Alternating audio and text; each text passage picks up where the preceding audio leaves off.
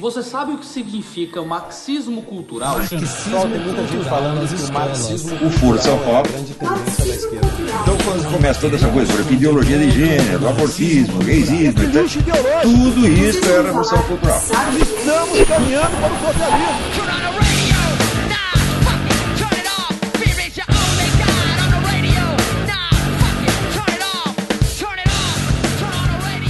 Avante, camaradas! Está começando mais um Marxismo Cultural, o número 7, né, Julinho? Já, já me perdi aqui. É isso aí, o sétimo selo no Marxismo 7. Ótimo. Tá ótimo, né? Eu sou Felipe Pereira, seu, seu âncora, seu apresentador, e tô aqui com Júlio Assano Júnior, que agora eu não sei se chama de Julinho ou de Julião, porque. Pior que agora. porra, a menina que gravou com a gente o, o Vortcast me deixou confusíssimo. Porque, primeiro que eu não sei teu tamanho. Então, tipo assim, eu chamo de Julinho por carinho, só que, pô, de repente tu tem 1,90m. Aí é foda, né? Não, eu sou baixinho e gordinho, mano. Ah, não, de boa. O Flávio, por exemplo, não dá pra chamar de Flávio. Você já viu o Flávio pessoalmente, cara. A primeira vez que eu vi, eu vi o Flávio pessoalmente, ele ficou puto que eu comecei a rir. Que ele é muito pequeno, tadinho, né? Ah, Olha a merda. Já, já começamos a fugir da pauta na apresentação, né? então, enfim. Camaradas, vamos pro papo e depois da. Nunca sei se tem vinheta ou não, ou dos reclames, a gente volta aí. Contigo agora, vou ligar para outras pessoas.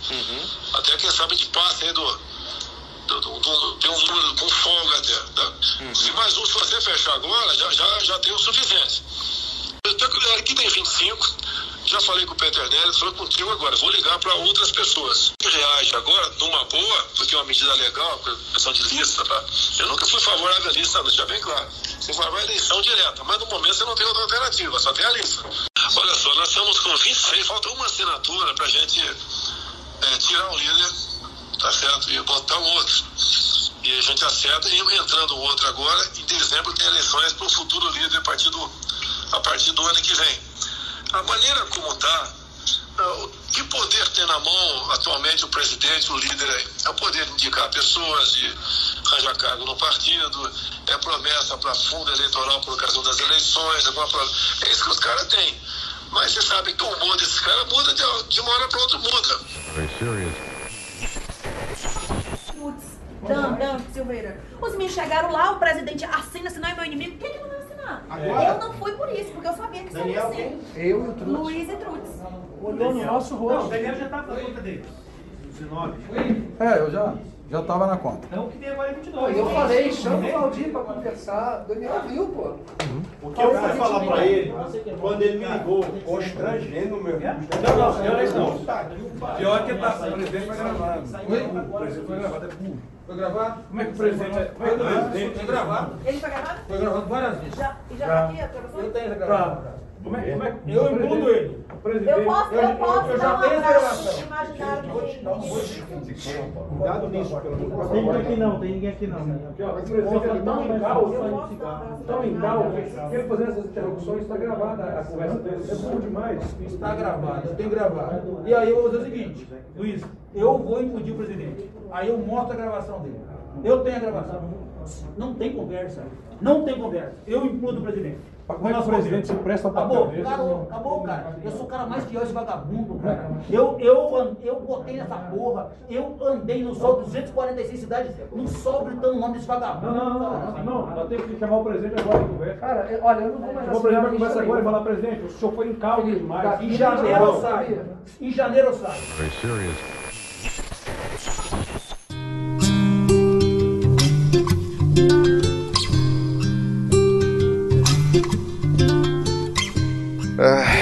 Assim, é foda porque quando a gente lançou o Marxismo 6, a gente deu, deu um pouco de mole, né?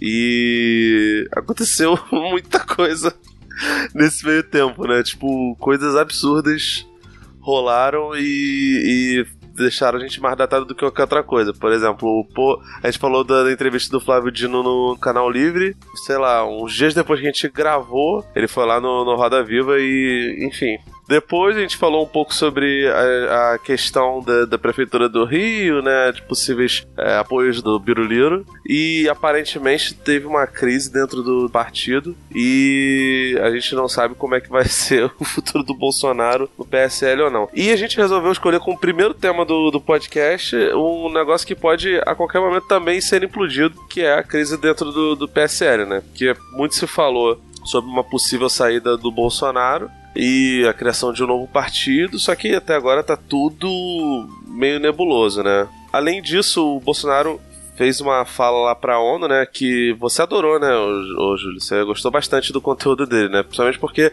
ele falou pra absolutamente todo mundo que não é do secto dele, né? Ou foi é, o inverso? Não, foi. Falou pra todo mundo que é do secto dele. Manda aí aqui. Não, é. é, é aí eu arrumo. Eu sei, foi piada, ah, tá. cara. Mas deu tudo certo, cara. E eu vou deixar essa parte de eu falando isso. Deus, meu Deus. Meu Deus do céu, esse é um dos começos mais atrapalhados que eu já tive na história, velho. Nossa, eu já não peguei a piada, velho. Desculpa aí, desculpa aí, pessoal, você ouvinte. É, você que tá aí rindo da minha cara agora, isso aí. Então, é exatamente isso, cara. Só rindo, só fazendo piada mesmo pra amenizar o discurso ridículo e digno de piada, né? Uma coisa que foi redigida, que foi pensada, que foi criada uma expectativa, que iria ser mais, entre aspas, moderado, que iria ter como norte é, a conciliação, é, um novo tom, uma nova política.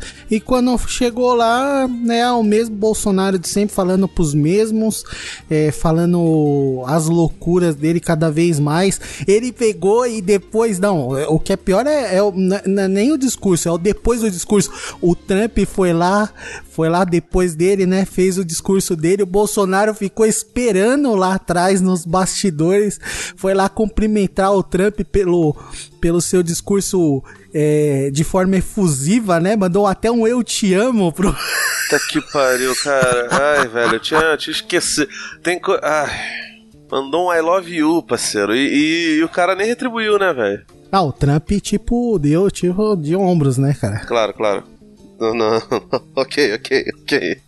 Cara, ai, velho, é tanta. Ai, eu vou te falar, eu, eu, eu tenho um pouco de, de, de asco, assim, pelas pessoas ligadas ao PSL, mas com o Jair Bolsonaro eu acho que é especial, é pior ainda a situação, sabe? Eu acho as coisas que ele fala e, e que e as atitudes dele são, são muito reprováveis. Então, uh, eu acho até paradas tipo, essa que daria para rir, eu simplesmente não consigo, tipo, fico completamente inerte a, essa, a esse tipo de coisa, sabe? E, enfim, cara, o cara utilizar um discurso da, da ONU para poder falar, falar de ameaças como Cuba é, é um negócio assim que é. Criticar abertamente também é, a França, a Alemanha, né? Que até fez críticas ao, ao Brasil, mas de uma forma moderada buscando diálogo. Depois, na situação onde o presidente da França estava querendo acirrar os ânimos lá na, na reunião do G7. A Alemanha foi lá, pediu mais moderação, tentou baixar o tom e mesmo assim o Bolsonaro desceu o pau lá. A Angela Merkel, de uma forma assim, só, só conseguia demonstrar um tédio e desprezo profundo pelas falas que o, o Bolsonaro pronunciava lá na, na, na ONU, né? E, e, todos olhando atônitos, assim, de forma incrédula para a forma como o nosso presidente se portava lá e, e fazia suas declarações, o seu discurso ensaiado lá de forma é, lamentável e triste, né, cara?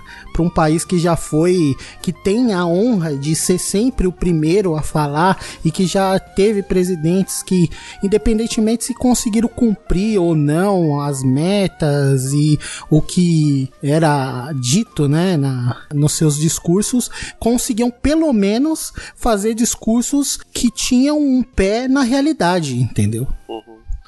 Cara, para mim ficam duas dúvidas. Uma delas eu vou pedir pra você responder, outra é uma pergunta mais, mais retórica, né? A primeira é a seguinte, que é mais retórica. Você imagina um chefe de Estado, né? Alguém que. é, assim, é evidente que se, se você é um chefe de Estado sério, que não é o caso do Brasil, né? Você tenta se informar sobre o panorama geral do mundo e sabe minimamente ali o que cada país vai, vai falar, principalmente os que vão discursar nessas reuniões da ONU. Então, assim, dificilmente alguém vai sem saber exatamente quem é o, o Bolsonaro, mas Suponhamos que tem algum, algum líder ali de Estado ou alguém que está naquela reunião, uma reunião com tanta gente, não saiba exatamente como funciona a cabeça do Bolsonaro e qual é a dele, ou simplesmente desacredite, acre- olhe pra ele e fala: Ah, ele é meio, meio metido a engraçado, mas ele é só.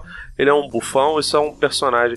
Eu fico imaginando o que, que essa pessoa que não tá inteirada sobre quem é o Bolsonaro pensa ao ver um discurso desse. E tipo assim, olhando pro cara falando em português e olhando pro tradutor, falou: Caraca, é isso mesmo que ele tá falando? Enfim, eu, eu queria ter poderes telepáticos pra poder entrar na cabeça da pessoa e, e ver qual é a repercussão disso que aconteceu.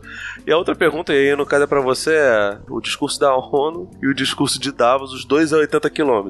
Fica lado a lado, Julinho? Rapaz, dá, os dois dá um racha bom, viu? Caralho, a, a cara. diferença, a diferença é o tempo, né? Então, como o da ONU durou mais tempo, então deu tempo de falar mais, mais impropérios, entendeu? Então, eu acho que o da ONU ganha especialmente por ter se alongado de forma milagrosa, né? Até. Eu queria, eu queria conversar com a gente lá dos primeiros episódios que reclamou de Davos, esse negócio todo do, do espaço curto, a gente era feliz e não sabia, né? Quer dizer, fel- feliz, acho que é uma, uma expressão um pouco forte pra isso, mas, porra, a gente tava. Que merda isso nessa situação. E, e, cara, sabe que é doido? Isso daí casa muito com uma parte da pauta que eu tinha montado sobre um congresso conservador que teve. Não sei se tu chegou a ouvir falar dessa parada, né? A- a- a- em certo ponto, o Luciano Bivar, né, o ex-presidente do esporte, que todo mundo fala, né, que é o dono do PSL, que sempre foi um partido pequeno, que, de certa forma,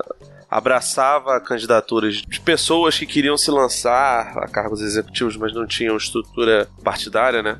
Nem sei se isso é crime ou não, mas assim, a realidade é que a fama do PSL an- anterior ao, ao Jair era exatamente essa, né? E nesse congresso, aí tudo bem, né? Um congresso feito para conservadores e tal. Foi o tal congresso onde a Damares disse que é, ninguém ofereceu um cigarro de maconha para ela. Foi assim, pudera, né, cara? Porque nem na convenção do PSOL tem isso. Caraca, velho, meu Deus do céu, cara. Tu, tu acha que o que é a reunião da 420, cara? Tá maluco. Não é, não é nada dos Monkey Buddies, tá ligado? Vai tomar no cu, mas tudo bem. Essa fala da Damares foi uma das que mais vira- viralizou, mas a realidade é que tiveram coisas assim absurdas sendo faladas, cara.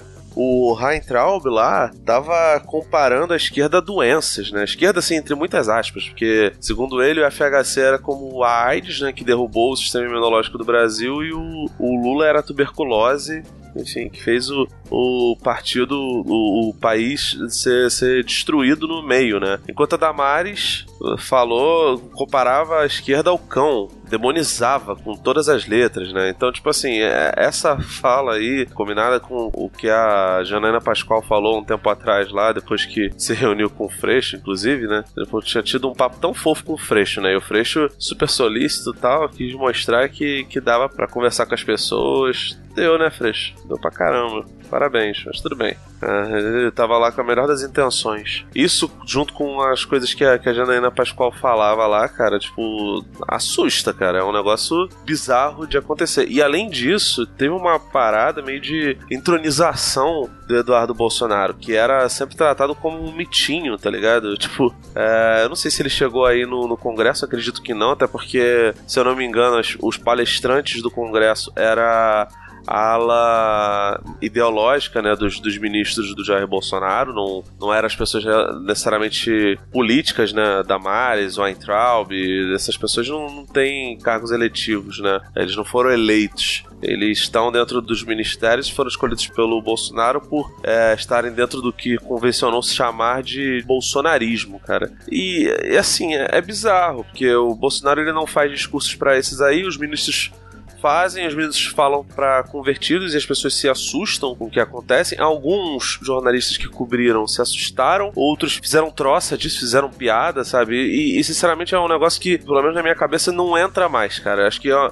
chegou num ponto de tanta barbárie, né? E, enfim, diante da crise que teve no PSL, o Olavo de Carvalho tá falando até em, em tomada de poder, o Carlos Bolsonaro, que é o, um dos principais articuladores do pensamento bolsonarista no, no Brasil e que não vou dizer que é o braço direito do Bolsonaro, mas é uma das pessoas mais ativas do, do, núcleo do Bolsonaro e do governo, mesmo não sendo ministro, mesmo sendo um vereador do Rio de Janeiro, é, chega e, e compartilha é, um post que fala que a ditadura é a fala que, que na democracia não vai rolar e que a ditadura é o meio mais rápido para se fazer mudanças drásticas num país, sabe? Tipo assim, aparentemente se perdeu a vergonha de falar abertamente sobre isso. E boa parte do, dos que dão pitacos no, do governo, e aí eu falo de Olavo de Carvalho, é, falam abertamente sobre tomada de poder à força. Então, cara, assim, já se abriu mão do verniz social. Não é para as pessoas ficarem achando que tem piada nessas coisas, sabe? Que tem graça, que tem qualquer coisa nesse sentido, sabe? É um negócio bizarro. Eu tava uma pauta que não tem muito a ver com isso, né? Mas, tipo, enfim, até, o, o pessoal tava falando sobre um, um caso de torcedores neonazistas né, na, na Bulgária e o. Você chegou a ver isso, o Stoichkov, que ele é ex-atacante, jogou com o Romário no Barcelona e tal. Ele chorou, né? Porque ele era o representante da Federação Búlgara. Ele chorou com essa repercussão e um monte de, de jornalistas búlgaros tratavam aquela situação, esse crescimento de, de torcida nazi-fascista, como algo engraçado. E gente da, da imprensa inglesa inglesa idem, sabe? O Mauro César falou que tava na, na Inglaterra cobrindo lá o Manchester e o Liverpool e ele ficou assustado com esse tipo de coisa. Cara, não era para as pessoas estarem tendo esse tipo de atitude, sabe? Eh, tá tendo um levante é, recentemente, eh, perto da época que a gente tá gravando agora, teve uma bandeira na torcida da Lazio que era alguma coisa tipo siga seu líder e a bandeira tinha o Benito Mussolini, sabe? Assim, tá tendo umas manifestações esquisitas, né, de, de, inclusive em torcidas de, de futebol e se tá dentro do estádio em, em eventos que são transmitidos para o mundo todo e não se tem vergonha, alguma coisa muito errada está acontecendo, sabe? Sabe? É, enquanto isso, no Brasil, se fala sobre esse tipo de parada e as pessoas riem, acham engraçado. Cara, o que que tá acontecendo com o mundo, irmão? É, é um negócio absurdo. Ainda há, né, pessoas que estão, de certa forma, ainda enganadas, né, ou que já aderiram voluntariamente ao discurso do, de insanidade, né, do Bolsonaro, dessa ala manicomial, como alguns setores da mídia já classificaram, né, essa ala, entre aspas, ideológica, mas que prega valores e ideologias que enfim, já deviam ter sido banidas, né? Que imaginávamos que tinham sido banidas aqui da, do nosso país, né? Mas que na verdade estavam escondidas e que uma parte da população, infelizmente, aderiu a isso. Porém, eu acredito que uma grande parte até dos que já elegeram o, o, Bolsonaro no ano passado já se arrependeram disso, né? Eu tenho visto exemplos, inclusive na época do discurso da ONU, é, que parece que já foi há meses e não, não vai fazer tanto tempo assim, que ao se depararem com as falas e com o conteúdo, né, desse discurso, é, se indignaram e imagino que se, se arrependem hoje de ter eleito, de ter ajudado, de ter escolhido esse caminho que é um risco, né? Levando em conta que essas pessoas, né, elas não são tão corajosas e nem tão é, conscientes para se opor a essa situação é, que nós temos de forma é, mais dura, entendeu? Como protestos, como se mobilizar, essas pessoas devem estar torcendo para que é, hoje o tempo passe cada vez mais rápido e consigamos chegar no final desse processo todo sem que as instituições sofram mais e esperamos que a voz da razão e a a, a memória, né? Esse, esse período difícil pelo qual nós estamos passando e vamos passar ainda como nação. Mostre para essas pessoas que se posicionaram de forma equivocada, mas que não têm esses valores que o Bolsonaro defende e que defendeu na campanha e que continua defendendo e reafirmando todos os dias, que essas pessoas na próxima vez que elas tiverem oportunidade, elas se posicionem de forma diferente e não deixem que uma situação dessas ocorra novamente, né? Quem sabe, né? Porque temos membros aqui, né, no, no cast que, lógico, não estão aqui participando hoje, mas que defendem é, essas medidas mais, né, drásticas para que esse problema se solucione, né? E que não só, não, não, não falando só desse governo, mas do modelo de sociedade que a gente tem. Porém, se a gente pensar que isso não vai acontecer ou que não estamos prontos ainda para que isso aconteça, devemos torcer para que essas pessoas que a gente sabe que não estão hoje aderindo à, à ideia, né, mais, digamos, revolucionária, que essas pessoas elas pelo menos se sensibilizem e aprendam com os erros e que logicamente tendo oportunidade que haverá torçamos para que haja, né, essa oportunidade de que mude haja uma mudança novamente, haja um novo pleito e que as instituições ainda possam ser salvas da forma como o Estado burguês aí está estruturado, que essas pessoas optem por uma solução e por um candidato menos extremista ou pelo menos mais lúcido, vai. É, assim, assim, o receio total é porque gente não tá vendo uma movimentação da oposição à esquerda do Bolsonaro para sabe mobilizar e, e evidentemente está muito cedo e não dá para saber exatamente quais serão os candidatos quem o PT vai escolher para ser o candidato dele é, se vem Flávio Dino se vem Ciro Gomes se vem Boulos né que foram as, as opções do ano passado e mais o Flávio Dino né que no caso foi ele, reeleito governador do Maranhão né a gente não sabe exatamente como é que vai, vão como as forças vão se postar e assim não tá dando muita cara de, de que haverá uma união que deveria ser algo, algo realmente necessário, né? E, e, e, aí, em contraposição disso, pessoas como Wilson Witzel se levantam, como a gente falou lá no Marxismo 5, um possível Dória tal. Assim, a realidade é que um, um cara, um cara como o Dória, por exemplo, eu acho que ele seria mais danoso pro país, assim, no sentido de destruir direitos do que o Bolsonaro, porque ele parece ser um sujeito muito mais é, cacuete político, apesar de ser um cara mais novo na política, né? Que acho que o primeiro cargo eletivo dele foi prefeito de São Paulo, né? E vai fazer o quê? Quatro anos agora? Ele agora é atual governador e ele tem pretensões, obviamente, de, de se candidatar à presidência, né? Mas, cara, com o Bolsonaro a gente sempre tem o risco de ele dar a louca, convocar lá os, os militares, militares de pijama dele e tentar alguma coisa no sentido da ditadura, né? Eu não sei se o, o exército tem força e poder para isso hoje em dia, acredito eu que não, mas não, ainda assim, além né, disso, cara? vontade, né? Eu creio que não há nem vontade de que há, volte É. essa situação. Então, a- a- só eh, dando um palpite aí a respeito dessa pequena explanação que você deu, é tipo assim, eu acho realmente é um grande problema, a esquerda tá vivendo um momento bem difícil, porém, eh, no cenário que a gente tá vivendo agora, e da forma como tem se desenrolado esses meses todos, é, eu acho que a estratégia, a gente tem que interpretar isso de duas formas. Tem esse lado que você acabou de dizer, e eu acho que tem um outro lado que é um lado, uma interpretação pouco menos negativa, que é qual? É, tendo em vista que eles estão se destruindo e que tem se fragmentado cada vez mais, levando em conta que ainda não passou nem um ano, eu acho que não ter uma esquerda tão forte e tão bem alinhada é favorável, cara. Porque há uma falta. Eu, eu creio, tipo assim, eu, eu sou otimista o suficiente para crer que é, há ainda. Por mais difícil que isso possa parecer, mas que há um- um- uma chance de aglutinação ainda na esquerda, e da forma como eles estão brigando entre eles e o processo de destruição e de surgimento de novos potenciais candidatos para o, o, o centro e para a direita estão surgindo, né? Opções.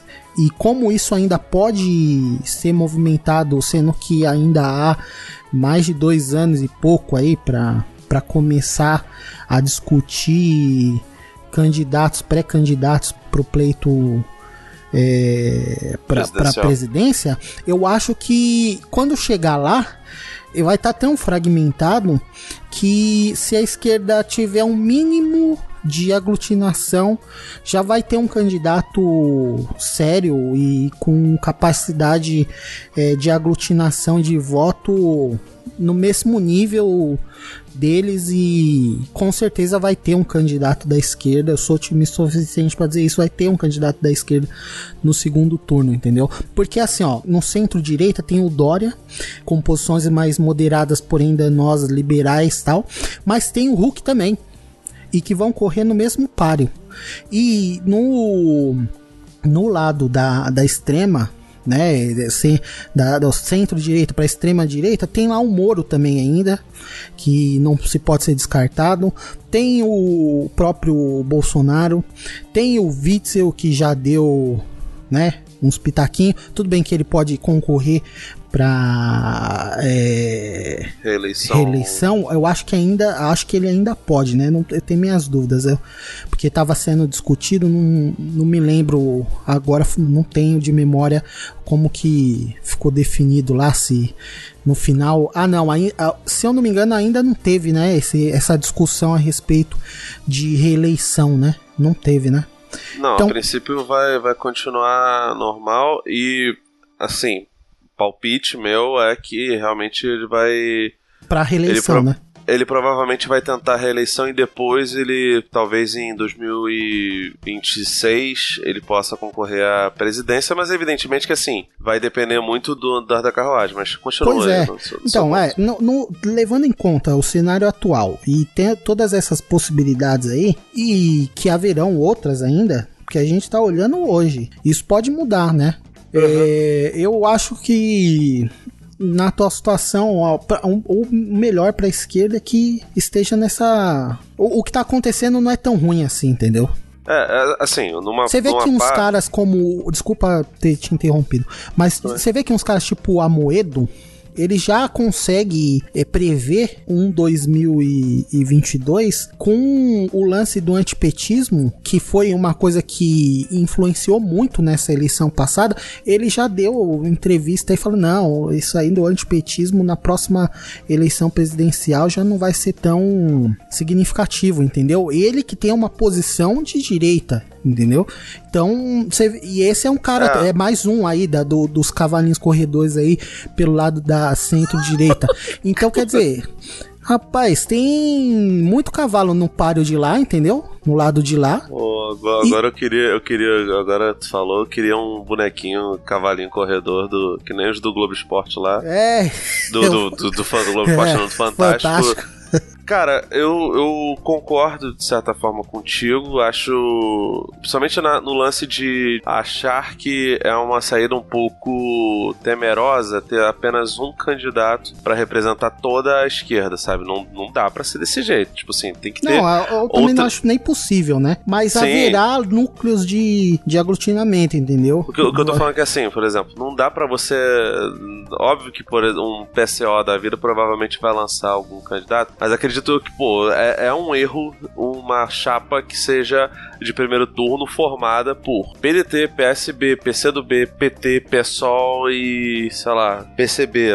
Acho que é- é- são muitas forças reunidas num pote só sabe? Se bobear a rede junto. Então, cara, é, muita. Eu acho, acho importante que a Marina se. Somente depois da última campanha em que ela teve bem mais à esquerda do que estava em 2014. Acho importante, é, possivelmente, um Ciro Gomes vir para Talvez uma aliança com o PT, sim, mas assim, que tenham outras frentes, até para num eventual debate, por exemplo, ter com quem dialogar e o povo perceber que não precisa ser só. Só precisa sempre votar no cara que quer meter bala em todo mundo, sabe? Como é o caso do, do, do Bolsonaro e de boa parte dos possíveis candidatos, porque uma vez que o partido está em crise, que o PSL está em crise, não sei o que, e acredito até que teve o. Enfim, uma vez que tem o PSL em crise, é natural que outras pessoas de perfis parecidos com o Bolsonaro resolvam se, se lançar, né? Até porque.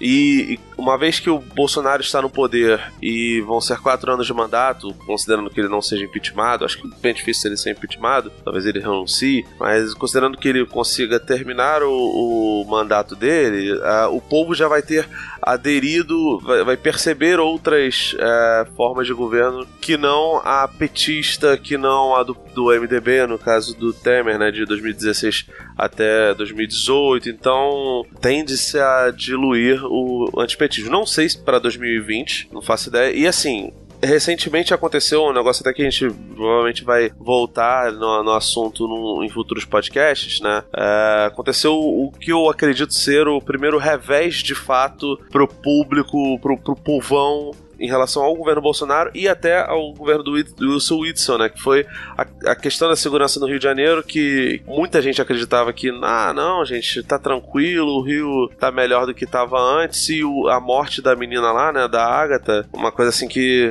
pessoalmente mexeu pra caramba comigo, porque é, eu, eu, moro perto de morro, sabe? Aqui a, a parada é, é, A minha antiga casa então era ainda pior, Julinho. Tipo assim, tinha uma porrada de vezes eu ia acordar para trabalhar e tinha rolado tiroteio 15 minutos antes de eu sair. Isso assim, 6 horas da manhã, 7 horas da manhã, 8 horas da manhã, sabe? Não, se escolhe olhar, horário para ter isso. Então, a questão da segurança no Rio é uma questão que é tão bizarra e tão estranha que a gente se acostuma, né? Eu não ia deixar de trabalhar por conta de tiroteio na minha rua. E se eu fosse fazer isso, eu ia parar de fazer tudo, cara. É parar de trabalhar, é parar de viver minha vida, é parar de sair para beber, não ia ver jogo fora de casa, é, não, não ia encontrar meus amigos, não ia namorar, não ia fazer porcaria nenhuma, sabe? E, enfim. E a gente tá nessa situação bizarra. Você teve uma falsa sensação de segurança muito por conta das loucuras que aconteceram. Aquela pataquada da, da Ponte Rio-Niterói, do, do Wilson Itzel comemorando após a, a, a, ação da polícia que, que matou o cara. Por mais que ele fale que, ah, não estava comemorando a morte do cara, estava comemorando o sucesso e tal. Ok. Para as pessoas fica a sensação de que ele estava comemorando a morte do sujeito. E, cara, a morte da Agatha, infelizmente, não causou todo o burburinho que eu imaginei que ia, ia, causar. Até perdeu bastante força nos últimos tempos e caiu, de certa forma, no colo do Bolsonaro e do governo estadual, né? O, o Wilson Witzel, que usa o Twitter para falar de absolutamente tudo, até de futebol, se bobear, ele, dessa vez, ele ficou quietinho na dele. Não falou absolutamente nada. Então, assim, é... Isso é um revés, né? E não tem absolutamente nada a ver com a crise dentro do partido, né? Do PSL. Mas mas de certa forma é, é um negócio que mostra que, mesmo pra ala que é apoiadora forte do Bolsonaro, existe agora um, a, princípio uma certa cisão, um racha. É, acho que racha é uma palavra um pouco forte, mas pelo menos tem algum tipo de arranhar da popularidade, né? Enfim, não sei se você vê dessa forma também. É, eu acho lamentável, né? O tanto de vidas que tem se perdido aí no Rio por conta dessa política de segurança pública que não é possível que nem possa ser, é, ser mencionada, ou melhor, é, nomeada com, com isso, né, com esse adjetivo, né, não é uma política de segurança pública, porque uma política de segurança pública deveria proteger a sociedade, o público, né, e o que a gente vê é que isso não tem acontecido, né, é lamentável, cara, a situação do Rio de Janeiro. Eu, infelizmente, eu não tenho tanto não estou aí no dia a dia, né? Mas as notícias que chegam até mim são, são tristes, cara. A gente tem acesso ah, é muito aí. temerário, cara. E você vê situações assim, eu não sei nem se é verdade, mas que eu li alguns dias aí de avaliação de fechar o acesso a comunidades. Oh, isso é muito para não ter acesso às vias expressas da cidade. Isso é como, como você vai fazer uma coisa dessas, cara? Como que as pessoas vão. Se tiver uma emergência, alguém passar mal, estiver aqui no hospital, como que essas pessoas vão acessar as vias, as vias rápidas da cidade se tiver tudo bloqueado? Como que essas pessoas vão se locomover? Como é direito delas com liberdade? Se, entendeu? Tipo, tem umas coisas que você ouve que você chega a duvidar, entendeu? Se é verdade, cara, porque não, não é possível que seja verdade. E ah, caraca, a situação situação do sobrevoo do, do, dos helicópteros aí em cima de escola, tiro, em cima de... Oh, meu Deus, não pode. Não é possível, cara, que as operações policiais não, não levem em conta o risco que pessoas inocentes vão correr, entendeu? É muito Absurdo, cara. É absurdo demais. Esse ano já teve morte coisa de situação de guerra, nem em faixa de Gaza vai acontecer um negócio desse, entendeu? É complicado, cara. Eu fico até meio, meio. Enfim. É porque a gente tem que partir pros, ah, pros outros assuntos, mas a parada é tão pesada e tem tanta maracutaia escrota é, nesse sentido que eu acho até que é uma temeridade. Depois que a gente fala de, porra, gente que morreu de, de uma garota, de uma estudante de 7 ou 8 anos que morreu, a gente tem que falar da- da- das pataquadas e das idiotices de um partido que surgiu do nada, que se agigantou, né? Mas enfim, essas coisas estão intimamente ligadas, só não vê quem não quer, né? E, enfim, sobre a crise do PSL, né? Até onde a gente tá, tá sabendo, né? não vou falar a data pra, não, pra, pra gente não ficar tão. É, tão defasado assim, mas o resumo da ópera é: rolou uns vídeos nas redes sociais de um apoiador do Bolsonaro, se não me engano, em Pernambuco, não foi, Julinho? É, ele, o, o Bolsonaro tava em visita, né? E o, o apoiador do Bolsonaro falou lá uma palavra de ordem, né? Que mencionava o Bolsonaro e o Bivar juntos por um. Não E o PSL. Recife, é, PSL juntos por um- uma Recife mesmo. É um negócio assim, ó, eu, eu peço até desculpa aos ouvintes aí da região Nordeste, mas eu vou falhar nessa. Eu não vou, não vou procurar aqui e tentar fingir que eu sei ah, o nome da cidade que o, que o rapaz mencionou. Não, é, nem, nem, nem precisa, porque, pelo amor de Deus, né, cara? É. Enfim, é campanha de rede social é, ligada ao PSL, enfim, não, não vale a pena. E o próprio Jair também acho que não vale a pena, não pela localidade, mas pela questão de o Bivar estar queimado, né? Só que assim, uma das coisas que eu acho estranhas é que ele falou isso antes de ser revelado, né, que o Bivar é, estaria dentro de algumas acusações bem sérias, né? E que ia, ia sofrer ação da Polícia Federal, né? Exatamente, os relatórios ainda não eram públicos, e assim, quem poderia saber disso era o ministro da Justiça, né, que é um rapaz lá de, de uma voz um pouco fina. Que é um cara super independente, tá podendo decidir tudo no gabinete dele. O Bolsonaro É, nunca tá assim- tentando meter a mão nem nada. Não teve mudança nenhuma no órgão deles lá. Não, tudo. é- Polícia Federal, nossa, tá agindo com toda independência, né? É, não tá tendo treta nenhuma. E, e vamos lembrar o seguinte também: é, esse tipo de, de, de vazamento de informação é ilegal, é crime, né? Se realmente rolou isso, se rolou do Moro falar isso ao Bolsonaro, Não, mas o Moro, ele já, se, se, se você for avaliar de forma fria, você me desculpa, mas é a situação das gravações que ele pegou e queria é, desaparecer com as gravações lá do- dos vazamentos da Vaza Jato lá que os, os hackers foram presos lá.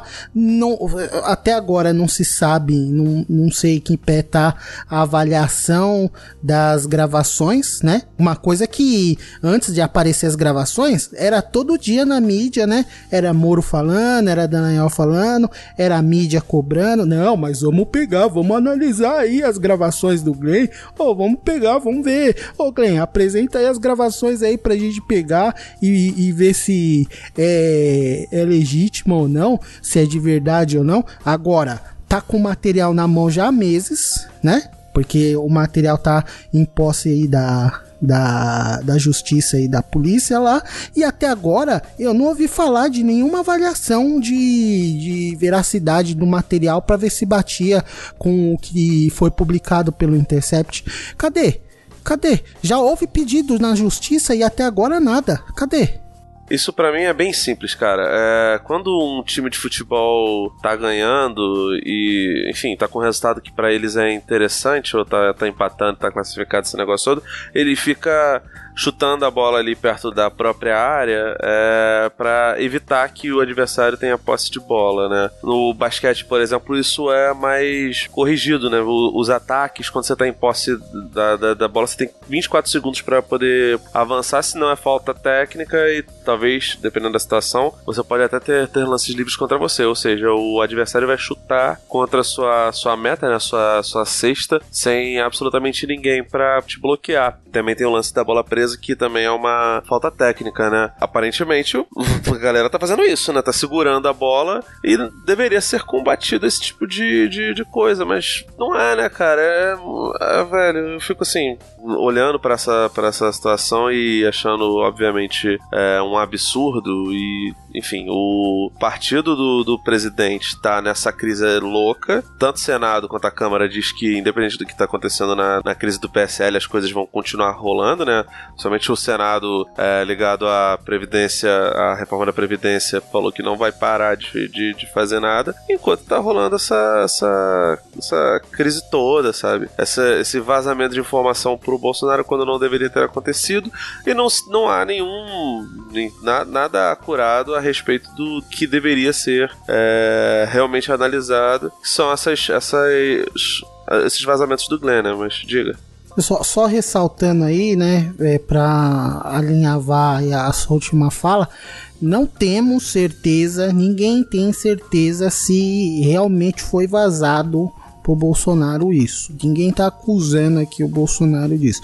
Mas é muito conveniente e muito interessante você é, ligar um fato ao outro e ver que uma semana antes estava o Bolsonaro tacando fogo na fogueira e de repente a bomba explode e aí começa-se a guerra aberta entre as partes e aí sobra para líder do governo no Congresso lá na- na- nas duas casas que era a, a Joyce Hasselman lá que pegou e já foi quicada e também ao mesmo tempo já aproveitou e caiu fora e que já tá tentando conversar com outras legendas, já tá aí tentando se movimentar para ver o que faz, já foi dar entrevista para jogar, como que é o nome da, da expressão aí? Jogar lenha na Dá pra fo- torcida? não, não, Ah. é tipo jogar lenha na fogueira, né?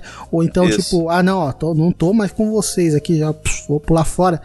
É, ao mesmo tempo, o Valdir lá brigando com o- Eduardo Bolsonaro, né? Porque o, o primeiro veio aquela ideia, né? Não, vamos sair fora, os Bolsonaro e os correligionários lá. Primeiro eles queriam ver se tinham votos suficientes para pegar e pular fora lá sem, e, levar alguma vantagem, né? Ó, levar o- a grana, né? Porque isso aí, apesar de, de ser um- uma briga que parece é, ser de. Eles falam ali de princípios e tudo, na verdade é uma briga de dinheiro, né?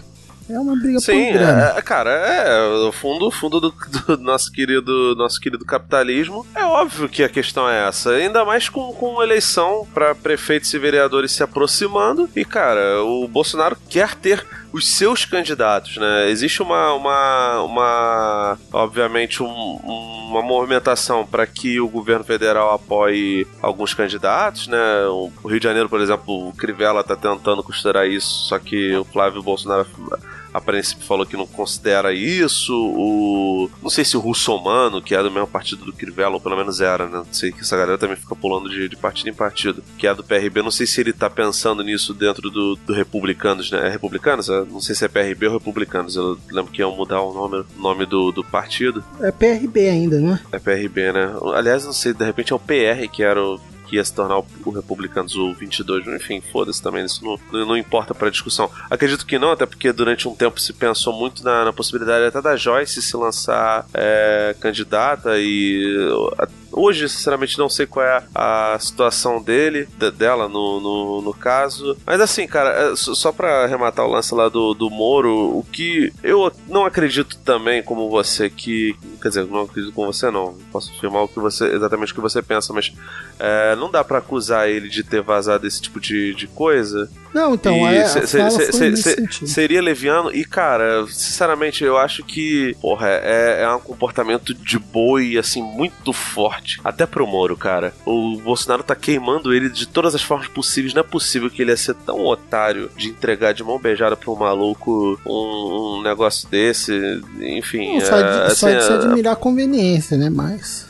É, assim, é, é, é isso, assim, é óbvio que é conveniente, infelizmente é até provável, só pra deixar claro, é isso, é provável, não estou acusando ninguém, o Júlio não está acusando ninguém, o marxismo não está acusando ninguém, é, mas é muito esquisito que isso aconteça, é extremamente conveniente, e cara, se realmente o Moro tiver nisso daí, para além de, de, de legalidades, é muita vaquejada, né, irmão? Mas, mas tudo bem. A Joyce, sobre esse lance da Joyce aí, foi, foi um show de horrores.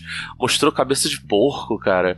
Bagulho de, de, de nego nego falando do. reclamando que o Bruno Henrique tinha cometido um preconceito religioso lá, falando que fizeram uma cumbaria contra ele lá pra carreira dele de jogador de futebol não ir bem, né? E agora ele é finalista aí da Libertadores. Cara, o, o que a Joyce Hasselman mostrou verdade ou não, cara, é, é- é, assim, é, é de uma parada grotesca, absurda. E, cara, toda essa briga do PSL é, é, é difícil até de. dá pra fazer um almanaque com essas coisas, né? A fala do Major Olímpio de que é, Bolsonaro sair do, do partido é como um cara morar sozinho e fugir de casa é. É bem nesse sentido mesmo, porque o partido se agigantou por conta dele. É realmente só vontade de se, se desvincular do Laranjal? É talvez o, o Bivar forçando a barra e, e batendo de frente com ele? É pura ambição, na minha opinião. É só que a real é. O cara é um concentrador de poder e não consegue fazer política, então ele tem que querer colocar o filho dele ou gente cada vez mais próxima a ele que sirva de. Que haja de, de forma sincronizada com ele de todas as formas, em qualquer lugar que for possível, entendeu? É a realidade é essa, não, não tem Só outra, não porque dá, os filhos o- dele Ele, ele eles não tem agem 20 fi- como... ele não tem 20 filhos, o, Júlio. Então, não tem mas é ele isso. isso, então, essa, essa é a única. Essa, essa é uma das poucas vantagens que é, a oposição, ou que mesmo quem. a- a- as alas lá do, do partido e dele lá, e que querem. Entendeu? Que, que eles se matem mesmo. É, Porque não vai ter. a- Graças a Deus, esse cara não tem filho suficiente pra colocar em todo lugar, entendeu? Porque se ele tivesse, ele era o que ele ia fazer. Ele ia colocar filho dele em todos os órgãos. Se ele tivesse 50 filhos, ele ia colocar os 50 pra gerir alguma coisa ali pra ele poder mandar em tudo sem precisar negociar com ninguém, porque ele não sabe negociar, entendeu? Não, e, só, e só lembrando assim, ele é um cara que ele nunca teve fidelidade partidária. As pessoas falam, ah, ele só foi eleito pelo PP, né? Que é o atual PP, o progressista, sei lá, o, o antigo PPB. E pelo PSL, você vê que ele só trocou duas vezes. Bullshit, porque assim, ele só foi eleito por esses partidos, mas de 2014, onde ele foi eleito deputado federal, para 2019, ele passou pelo PSC do, do pastor Everaldo, que, que acabou elegendo o Wilson Witzel e que, de certa forma, entrou ali durante um tempo, pelo menos, pro bloco bolsonarista. Ele passou pelo partido que tentou eleger o Daciolo lá, que é o Patriotas. Ou Patriota, agora não lembro se é no plural ou no singular. Saiu, ele foi pro PSL, ele já tinha participado do, do PFL também, o anti- antigo nome do DEM. Então, assim, ele foi eleito pelo PP e pelo PSL, mas ele passou por outros tantos. Ele se filiou a sete partidos. As pessoas falam que o Ciro Gomes fica pulando de partido em partido. Cara, o Bolsonaro é a mesmíssima coisa. E em nenhum deles, fora o PSL agora, ele conseguiu ser é, liderança, sabe? No próprio Patriota, ele é, sofreu com a possibilidade de, de, de ser expulso em qualquer momento. O PSL, é, pouco antes da eleição, pensou em, em expulsar ele, pelo menos é o que corre a boca pequena, e a ala que não queria o Bolsonaro estava pensando até em abrir um novo partido que seria o, o- o Livres, né? Até porque o PSL até então, a- a- pelo menos as pessoas que mandavam, né, fora o, a real militância do PSL é muito parecida com a que era do Novo, né? Pelo menos as pessoas que eram importantes dentro do, do, do partido. Tanto que, se eu não me engano, a corrente do Livres até se associou ao Novo. Eu lembro que tinham conhecido meu via redes sociais que falava sobre, sobre isso, né? E rolou até um tweet na época: Bolsonaro será expulso do, do PSL um pouco antes de outubro. E acredito que ele tenha feito um acordão para poder concorrer. E as pessoas que foram eleitas por ele são pessoas que são muito ruins de política, são neófitos e que tão neófitos que chegaram ao ponto de não perceber que, cara, que o, o, o partido delas, o, o partido tem direito ao seu a- ao cargo que elas foram eleitas. Até porque elas foram eleitas através do fundo partidário, com a campanha de, de- de dinheiro do fundo partidário. E agora que o partido é enorme, é grande por conta do Bolsonaro e de toda a campanha que foi feita, se tem essa, essa briga, sabe? Se a Tabata Amaral e as pessoas que votaram a favor da reforma Previdência do PDT e do PSB é, querem seus mandatos porque acreditam que foram eleitos pelos seus eleitores e não pela máquina partidária, e até acho que tem algum sentido nesse, nesse ponto, a questão do PSL é a mesma, sabe? O partido, obviamente, não teve. A Tabata conseguiu viajar pelo, por São Paulo com, com dinheiro do PDT. O PSL já não tinha tanto dinheiro na época de 2018, mas agora tem, sabe? Então, realmente é uma, uma, uma- uma briga muito louca. E, e aparentemente parece que não foi muito bem pensado, porque pro Carlos Bolsonaro utilizar o, o Twitter, nem sei se isso aí foi fake ou não, de repente foi fake, porque também tem uma porção de fake de- dele aí, e sinceramente isso também Não, do pai, de, daquele tweet lá que ele falou que foi ele que fez o É, não, post não, do pai, que não. não queria. O, o- na verdade, o que ele falou lá do PNC, do pau no cu, do Partido Nacional Conservador, lá da, da possível criação de um novo partido, ou de uma refundação da UDN, esse negócio todo, não sei se isso aí é, foi de verdade ou não, mas assim, se ventilou muito, se falou muito dentro dos grupinhos do WhatsApp de fake news e o caralho a quatro, da possibilidade de um novo partido ser fundado e esse partido ser comandado pela família Bolsonaro, ser o partido da família Bolsonaro e o Eduardo estava costurando ali uns apoios, acreditava-se que pelo menos uns 30 deputados iriam junto com o Bolsonaro para esse novo partido, sabe? Mas a, a realidade, cara, é que é muito difícil de você fa- fazer isso, né? E a reforma política, entre muitas aspas aí, que foi aprovada com o Eduardo Cunha, facilita muito a situação pro PSL, né? Nessa, nessa tomada, nessa escolha de com quem ficará o mandato desses caras. Cara, muito mal pensado, né, cara? Muito mal. Se fosse uma pessoa que tivesse um mínimo de traquejo e não adiantou pro Bolsonaro ter feito parte do baixo clero e ter tido 30 anos de mandato,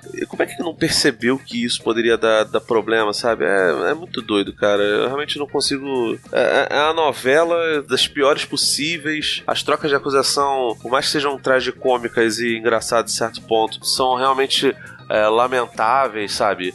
Eu não consigo comemorar Joyce Hasselman chamando o pavão misterioso de Carluxo, sabe? A gente já imaginava que poderia ser ele, né? E não tem comprovação nenhuma também, ela pode estar só é, especulando. Até essas coisas pequenas aí, eu, eu não consigo me sentir nem um pouco contemplado por, por, por essas coisas, né? É, eu- óbvio que não, não- não- não faço minhas palavras do Luiz Fabiano, né? Entre bater o pênalti e ajudar na briga, eu prefiro ajudar na briga, né? Se for pra brigar com esses caras, eu sempre brigo e se tiver uma briga entre eles, eu torço pela briga. Eu torço para que o conflito seja o, o mais longo possível e que eles se queimem cada vez mais. O lance é que esse tipo de disputa ainda assim segue em paralelo um desmonte do Estado, uma precarização da vida do pobre e da nossa vida também, né? Porque se a gente não é exatamente pobre é, e miserável, a gente tá sofrendo com essas, com essas coisas, né? E, enfim, cara, eu, eu sinceramente eu não desejo, não tenho nada de positivo para desejar para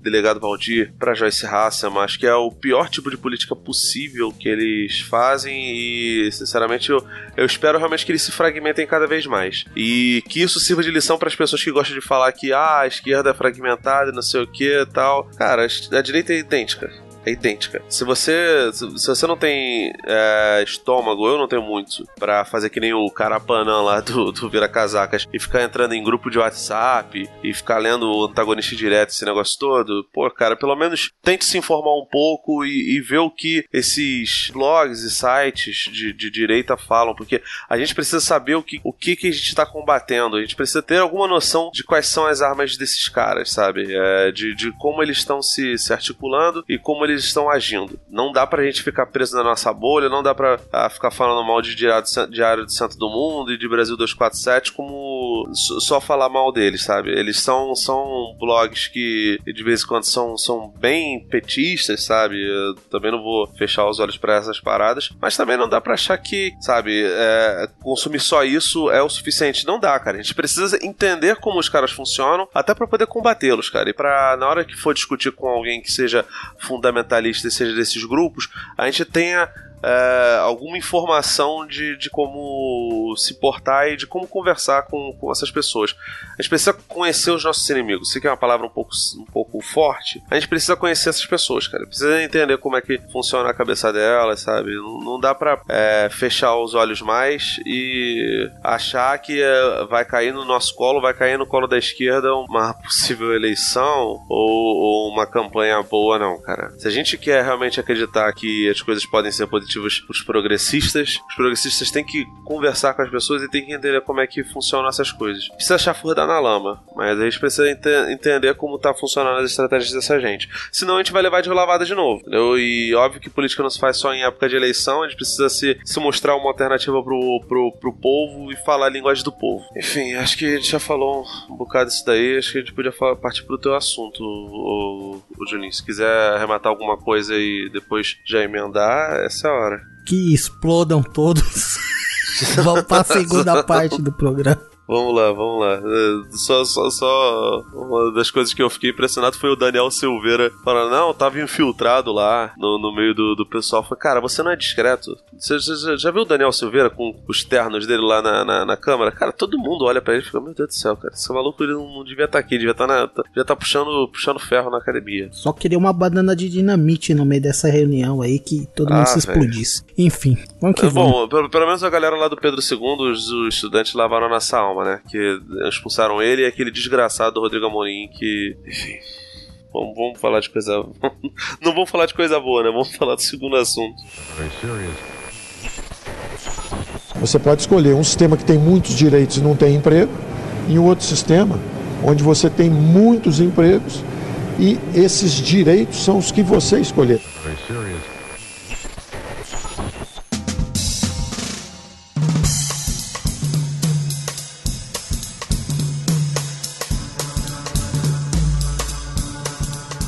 Sim, vamos falar do segundo assunto. Eu que nas últimas edições lá tava tentando falar sobre a reforma da Previdência aí e o cenário político não deixa, não me ajuda a falar da reforma da Previdência. E a reforma da Previdência aconteceu, meus amigos, aconteceu e foi uma desgraça pro povo brasileiro, como sempre. E é desgraça pra todo lado, é briga, é destruição, é morte. É isso que é a realidade brasileira. Mas vamos tentar, né, focar aqui num assunto um pouco menos elucidado pela grande mídia, né? É, esses dias atrás aí nós tivemos a reforma da Previdência, né? Que foi aprovada.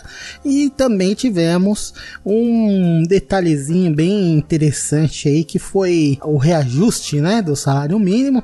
Então vamos falar do salário mínimo aqui, né? Segunda pauta. E, e que vai estar interligado aí com reforma da Previdência, com perda de renda e vários outros assuntos super interessantes, super legais que a gente não olha enquanto a gente está assistindo a briga dos nossos inimigos, né? Enfim. Caraca, isso foi, foi uma crítica mordaz pra nós mesmo. Mas é isso aí.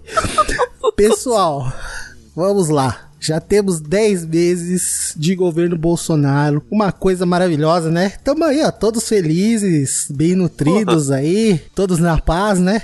Eu Ou vou não? te falar que até emagrecer, cara, nesse tempo aí. Olha aí. Não sei, não sei se é bom ou ruim isso, cara. Ah, mas não, não. pra- pra- pra- quando eu tô jogando basquete é melhor. Entendi. Mas.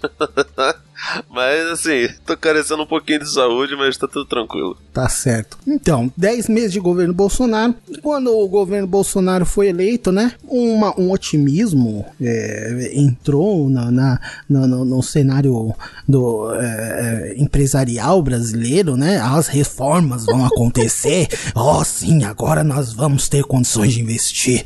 Seis meses, só precisamos de seis meses para aprovar a reforma da Previdência. Olha que coisa maravilhosa, até o final de, de maio, né? No começo era maio ou era junho? Ou era maio ou era junho? Que ia Era, era aprovar. nesse sentido. É, o, sim. Acho que o que o Paulo Guedes falava lá do Sim. Falava em seis meses. Que coisa maravilhosa, em seis meses o país vai voltar a crescer, as coisas vão. Né? E depois foi murchando, foi murchando, foi murchando, vai ficando pequenininho, né? Enfim, agora já tá pedindo aí dois anos, quatro anos, sei lá quantos anos o Paulo Guedes está pedindo, né? Talvez a sua vida inteira para que o país volte a ser o que era na época do PT, ou até melhor, né? Olha que coisa, né? Pois é. Então, 10 meses, a política econômica recessiva e que não gerou nem empregos. Temos ainda mais de 12 milhões de desempregados, né? Esse, esse é o slogan, né? Maravilhoso, né? Que, que a mídia adora falar, né? A massa de desempregados. E temos também uma piora nos rendimentos e nas perspectivas para quem já está empregado ou subempregado, né? Uma grande massa de subempregados. Então, nós estamos aí nesse cenário e ao mesmo tempo é estranho, né? Estamos aqui assistindo a, TV aqui, te, temos é, propagandas de investimento, temos propagandas de é, economia, poupe seu dinheiro, invista, faça isso, faça aquilo. E é estranho quando você se depara com as propagandas e olha o cenário, a realidade e, e, e, se pergunta como que, quantas pessoas têm condições de investir nesse país? Quantas pessoas têm condições de poupar nesse país? Quantas pessoas ganham o suficiente para conseguir só pagar suas dívidas? É, é bem difícil responder essa pergunta, né? E a gente vê que o cenário econômico nessa situação que tá e ainda se as pessoas seguissem esses conselhos de cada vez pouparem, sendo que elas não têm condições de poupar, mas se elas poupassem ainda, nós teríamos cada vez mais o cenário recessivo que está tentando ser evitado, né? Com essas medidas que têm sido tímidas, mas que têm tentado fazer as pessoas terem mais dinheiro e gastar mais dinheiro, como essas alterações no FGTS e por aí vai. Pois bem, eu fui atrás de informações aqui a respeito dos salários mínimos aqui e a gente, né, eu e o Felipe pegamos e trabalhamos aqui um cenário é, para levantar enquanto tá o nosso salário mínimo aí no, no último ano. Vai aí, Felipe dá, dá, dá aí o, a porrada na galera aí de como que tá a nossa situação. A pesquisa diz aqui que que o Brasil tem um dos menores salários mínimos do mundo, né? O estudo realizado anualmente pela WSI, né, que é o Instituto de Pesquisas Sociais e Econômicas da Fundação é, Hans Bockler, que é ligado à Confederação de Sindicatos Alemães, é, fez um levantamento em janeiro de 2019, né, no caso ainda um mês só de governo Bolsonaro, mas pegando a rebarba ali do governo Temer, e só lembrando que o reajuste que rolou foi abaixo até do que seria previsto, né, do que deveria ser feito, mas tudo bem, né. É, o salário mínimo no Brasil foi de 1,5 euro por hora e da Argentina de 1,72 por hora. É... Enfim, a Argentina tá melhor do que o Brasil e isso, enfim, eu fui esses dias no. no uh, eu casei recentemente, se as pessoas estão ligadas nisso. A minha, minha lua de mel foi em, em Buenos Aires e, cara, a situação deles tá muito, muito ruim mesmo. Assim, né? tá ruim de um jeito que, que você não tem noção. Eu, eu lembro que eu fui no, no, Quando eu fui trocar o real, tava dando. Acho que um real tava dando 13 pesos. Tá? É, é uma situação assim. É, absurda. E eles ainda têm um, um, salário por hora maior do que, do que o nosso, né? Pra cima do Brasil, apesar de, da, da, forte permanente crise que eles têm vivido, né? Os, os, argentinos, né? E os níveis um pouco abaixo do levantado em países do leste europeu e bem longe dos maiores salários mínimos do mundo. Sinceramente, eu não consigo entender como. Caraca, cara como, como as pessoas não, não, não, não atentam para isso e não ficam indignadas, porque eh, tudo bem que a gente, de novo, né, esbarra naquela coisa de não ter uma tradição nenhuma de discussão política, mas, cara, até, até parece ter um limite, né, cara? Não, mas isso não é política, essa que é a ideia. A gente, essa parte da pauta aqui, ela tem, lógico, tem um, um, um, cenário político envolvido? Tem, mas ela não tá ligado necessariamente e nem diretamente a política. A gente tá falando de dinheiro aqui, de coisas que estão que deveria estar tá no bolso do trabalhador. Nós aqui que somos da classe trabalhadora, nós que temos contato com a classe trabalhadora todos os dias, porque somos trabalhadores. Pessoal, a gente precisa tentar e, e, e nesse cenário que a gente tem de fake news, de é, essa pauta é, maldita que o governo tem tentado de costumes de prejudicar é, setores é, da sociedade, minorias, lógico, isso é super importante, mas a gente tem que também pensar no nosso din-din, cara. A gente tem que pensar no din-din do povo. O povo precisa comer, o povo precisa sobreviver.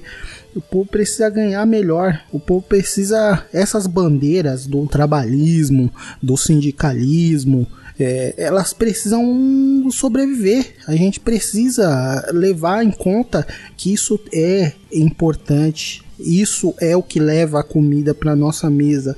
A gente precisa ter isso em mente. E essa parte da pauta é justamente para tentar é, mostrar para vocês que a gente está vivendo uma sociedade, o nosso país é um país pobre, é um país onde as pessoas ganham muito pouco tendo em vista outros países. A gente aqui, ó, no, no, nos comparativos, os maiores salários são de Luxemburgo aqui no, no, no levantamento que avaliou os 37 países que o Felipe acabou de dizer. Os maiores salários são de Luxemburgo e Austrália, que são em torno de quase 12 euros a, a hora. E a gente ganha no Brasil aqui, ó, em média, 1 euro e 5 centavos por hora. Eles pegaram, fizeram o cálculo, converteram para o euro e deu 1,05 euro por hora. É o salário mínimo do brasileiro. A gente está eh, sobrevivendo com migalhas.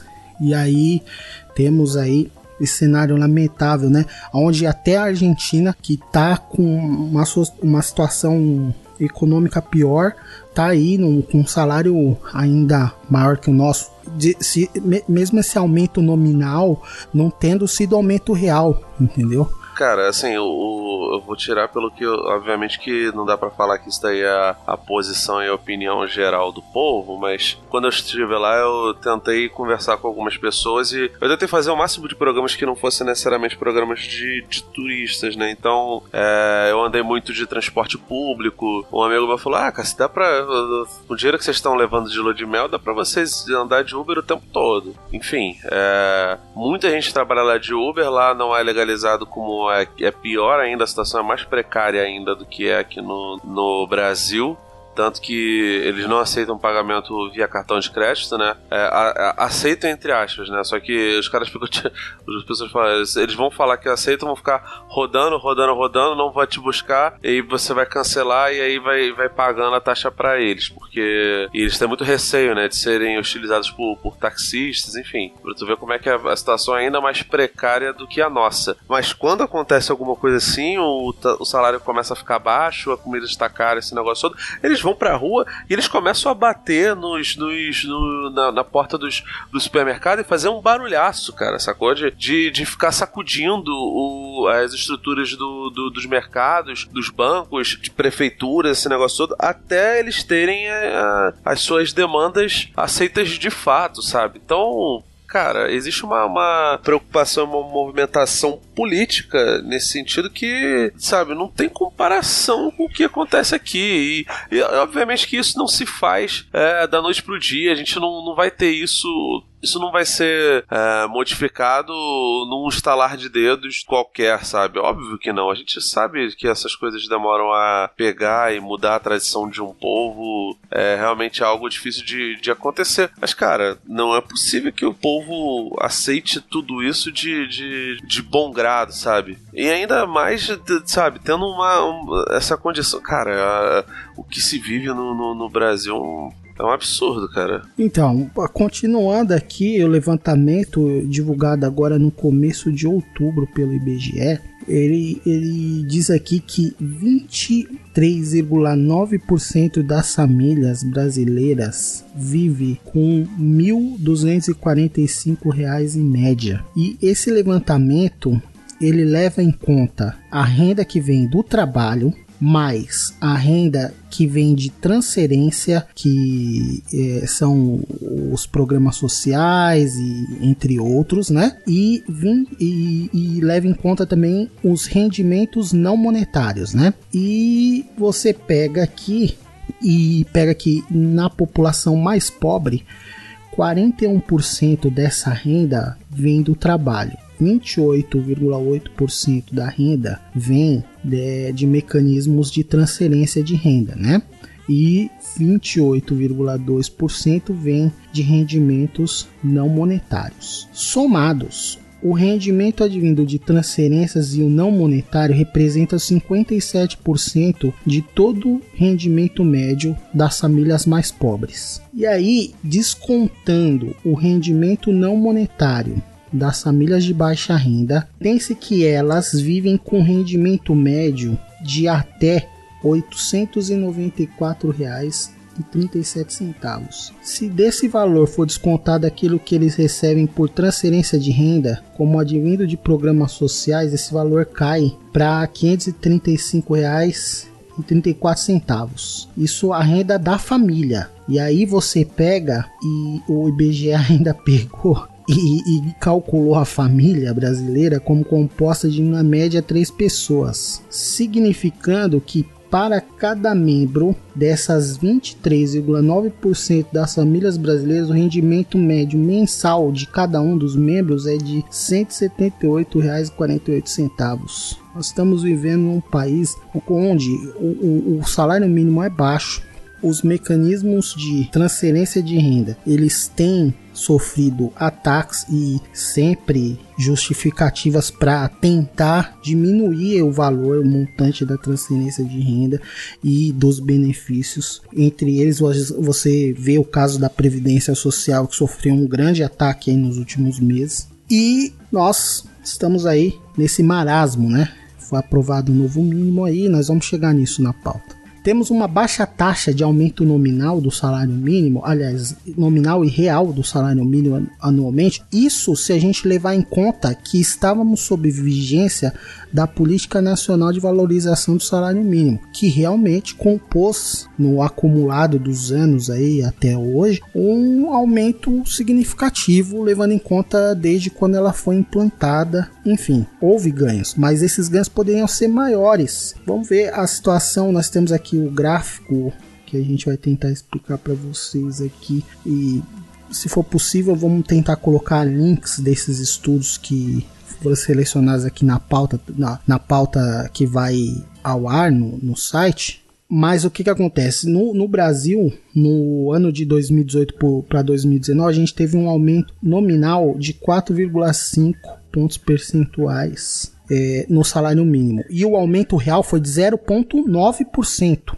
Um aumento ridículo baixíssimo comparado a países da União Europeia, países que já têm um nível salarial melhor que o nosso. E a gente não está nessa situação. E a gente tem que levar em conta que uma grande parte da população vive com valores próximos ao salário mínimo, ou com benefícios atrelados ao salário mínimo, ou ganhando o salário mínimo. Então, isso é importante para essas pessoas. O valor do salário mínimo é importante para essas pessoas. É importante para um aposentado. É importante para quem depende do BPC. É importante para quem recebe pensão por morte. Então, a gente não pode se desviar dessa questão, porque é isso que os liberais querem que a gente é, se desvie, entendeu? Ok. Levando esses dados aí em conta, é incrível a gente ver o descaso com que o governo e a, equipe econômica trata as políticas relativas ao salário mínimo e a necessidade de valorização e o tanto de gente que sobrevive com esses valores, entendeu? E também é incrível a gente ver o descaso de nós mesmos, trabalhadores, em relação a isso.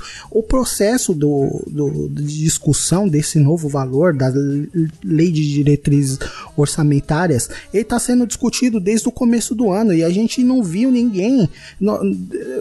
Lógico, teve entrevistas pontuais, teve entrevista da Glaze Hoffman, teve entrevista de algumas figuras, mas não passou nem perto do tanto de impacto que deveria ter, entendeu? A gente devia estar tá mais engajado nesse tipo de assunto. Eu devia estar tá mais engajado. Você que está me ouvindo devia estar tá mais engajado, porque isso é dinheiro, isso, isso não tem nada a ver com orientação é, política ou partidária.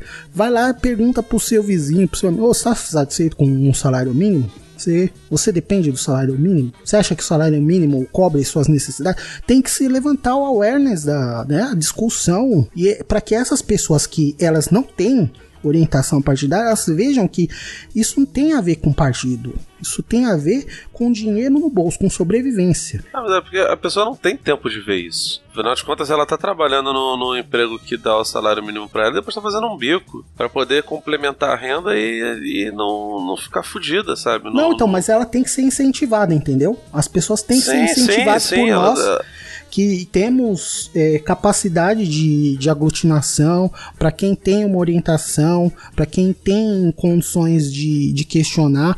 Esses temas, eles não são temas que não são importantes. Eu não estou desvalorizando.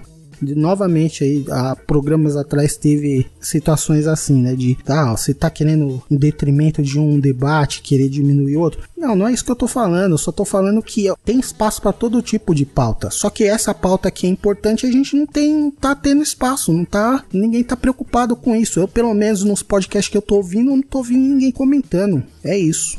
Ah, bizarro. E assim, tudo bem, porque isso normalmente exige que a, que a pessoa que fale sobre, sobre salário mínimo, esse negócio todo, né, tenha uma formação mais ligada à economia e tal. Não acho que seja tão necessário assim, até porque tem coisas muito básicas no meio dessa, dessa discussão. Mas, cara, é, a gente tava falando lá que ah, talvez seja bom uma certa, entre aspas, divisão da esquerda no. possivelmente no, no, numa eventual eleição. Mas, cara, isso devia estar sendo batido muito mais do que, do que só uma declaração da, da Glaze Hoffman, que é a presidenta do Partido dos Trabalhadores. Isso tem tudo a ver com o PT, ou deveria ter tudo a ver com o PT. Isso tem tudo a ver com o PDT e com tudo que é ligado ao. A, ao a, a política que o Brizola e o Darcy Ribeiro sempre colocaram, sabe? A tradição do trabalhismo e que conversa até com, enfim, A gente vai chegar num- num- num- numa das raízes do problema, que é dinheiro, e ver um, um argumento que depois, em outras edições, a gente vai evoluir mais. Mas, ok, continuando aqui. Nós temos figuras como o Bruno Bianco aí, o secretário especial adjunto da Previdência e Trabalho lá, ou que estava respondendo questionamentos a respeito da reforma da Previdência, aquele que tem é um gordinho assim, que tem uma voz bem fininha e tal. É, você conhece, você já ouviu a voz dele já. E se você ouviu a voz dele que eu depois quando você viu ele, você, caraca, que é esse cara, tá ligado? Foi- é engraçado, desculpa essa, essa piada jocosa, mas é, é a verdade. Aí, esse cidadão, no final agora da- do processo da reforma da Previdência no Senado, quando esse cidadão viu lá que os congressistas, os senadores pegaram e aprovaram é, o destaque que derrubou a restrição ao bônus salarial, ele vem me falar essa pérola aqui, ó. Hoje recebe o abono um jovem de família rica que ganha até dois mil reais, enquanto o ambulante não tem direito a nada. O Brasil queria alterar o abono para fazer com que esse valor chegasse aos mais pobres, chegasse aos informais. Infelizmente perdemos isso. Temos que mudar essa situação.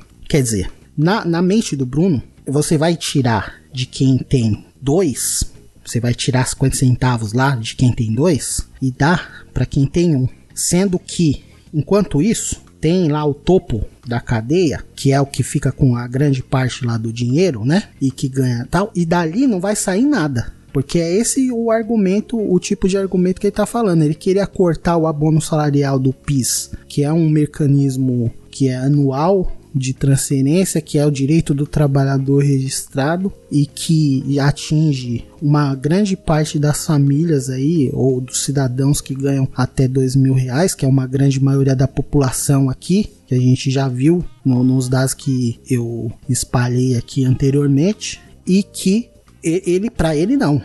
Tem que tirar desses que pode ganhar até 2 mil para poder dar para quem tá informal, para quem não ganha nada. Agora, tirar de quem ganha um montão para passar para quem ganha menos e aí manter a faixa dos 2 mil também não. É não, porque quem ganha 2 mil é rico, você tá entendendo? É isso. É a briga é essa, entendeu? É a, a mesquinharia não tem limites. Aí, você vê aí uma. Você tava falando do PDT, né?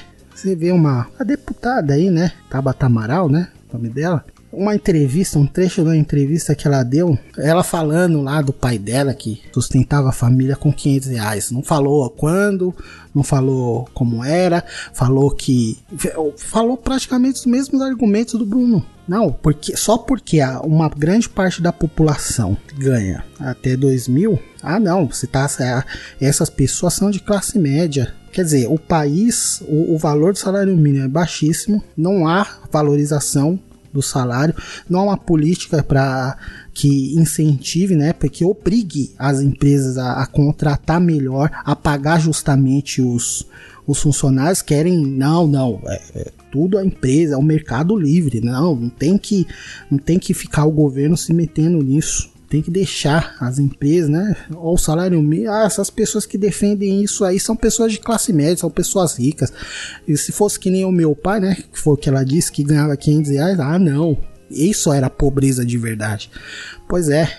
É isso aí. Vamos todo mundo ganhar 500 reais então. É isso né? Já que quem ganha 2 mil não pode, não pode pleitear mais nada, né? Quem ganha dois salários mínimos não pode mais pleitear, é isso, na visão da Tabata, na visão do Bruno. Sendo que tem um- uma pirâmide onde um milhares, aliás, pouquíssimos ganham milhares lá, pô. E desses que deveria ser tirado para se dar, se quer ter mecanismo de transferência, é desses que deveria ser tirado, não de quem tá ali na beira da, da situação de miséria onde vários brasileiros vivem. Enfim, continuando. Nós temos ainda uma terceira via, né? Tem a via governamental, tem a via política e tem a via dos, dos liberais aí, dos pensadores, como o Instituto Mises, né? Onde tem uma maravilha de artigo que chama Salário Mínimo, Estupidez Máxima, aonde nós temos lá uns trechos aqui que eu sublinhei. Sindicatos são ferrenhos defensores das leis do salário mínimo.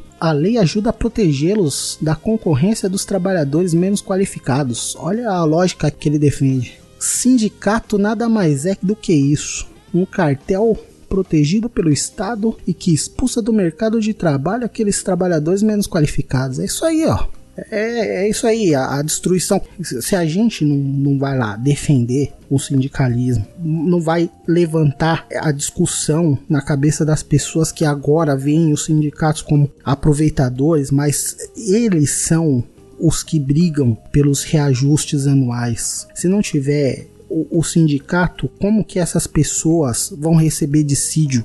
Porque eu, eu raramente, lógico, existem ilhas de qualidade e de produtividade e de motivação que premiam seus funcionários de acordo com a produtividade, de acordo com a qualidade de cada profissional e tudo mais. Mas, cara, isso é exceção, mano. Nós temos milhões aí, pedreiro, quem trabalha em obra, faxineira, o, o atendente de loja básico. Esses caras, eles dependem de, de política salarial, cara. Esses caras, eles dependem do reajustezinho, eles dependem do, do sindicato para pleitear um aumento de 4% ao ano no dissídio. Esses caras dependem disso. E se a gente destrói os sindicatos, a gente. E, e se a gente não valoriza a luta dos sindicatos, a gente tá valorizando é isso aqui, ó. O que eu acabei de dizer. Aqui, ó. A O discurso do, Mi- do né, Mises. Cara, cara, possibilidade até de, de, de pessoas passarem fome, tá ligado? É... A loucura, a loucura do cara aqui, ó. O salário mínimo impede que muitos jovens consigam empregos básicos. Olha isso. Como consequência, vários recorrem à criminalidade, enquanto outros recorrem ao assistencialismo governamental. É isso aí, ó. É isso que os caras pensam. Aqui, ó. Olha, olha o outro absurdo aqui, ó. O certo seria que as pessoas optassem por não iniciar uma família até que estivessem ganhando o suficiente para sustentar. Quer dizer, a culpa é a culpa é de quem faz família, cara. Caralho, cara. A culpa é de quem tá reproduzindo aí, ó. Não, não devia casar. Se não ganha dinheiro, não casa.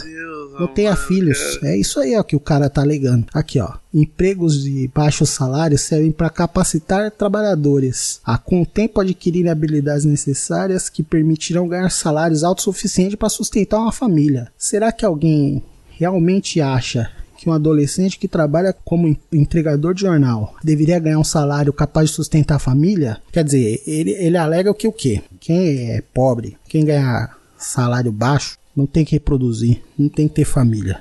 Pega o dinheiro, investe, invista em você, invista no seu futuro. E aí depois, sim, quando você tiver dinheirinhos, aí sim você vai ter uma família.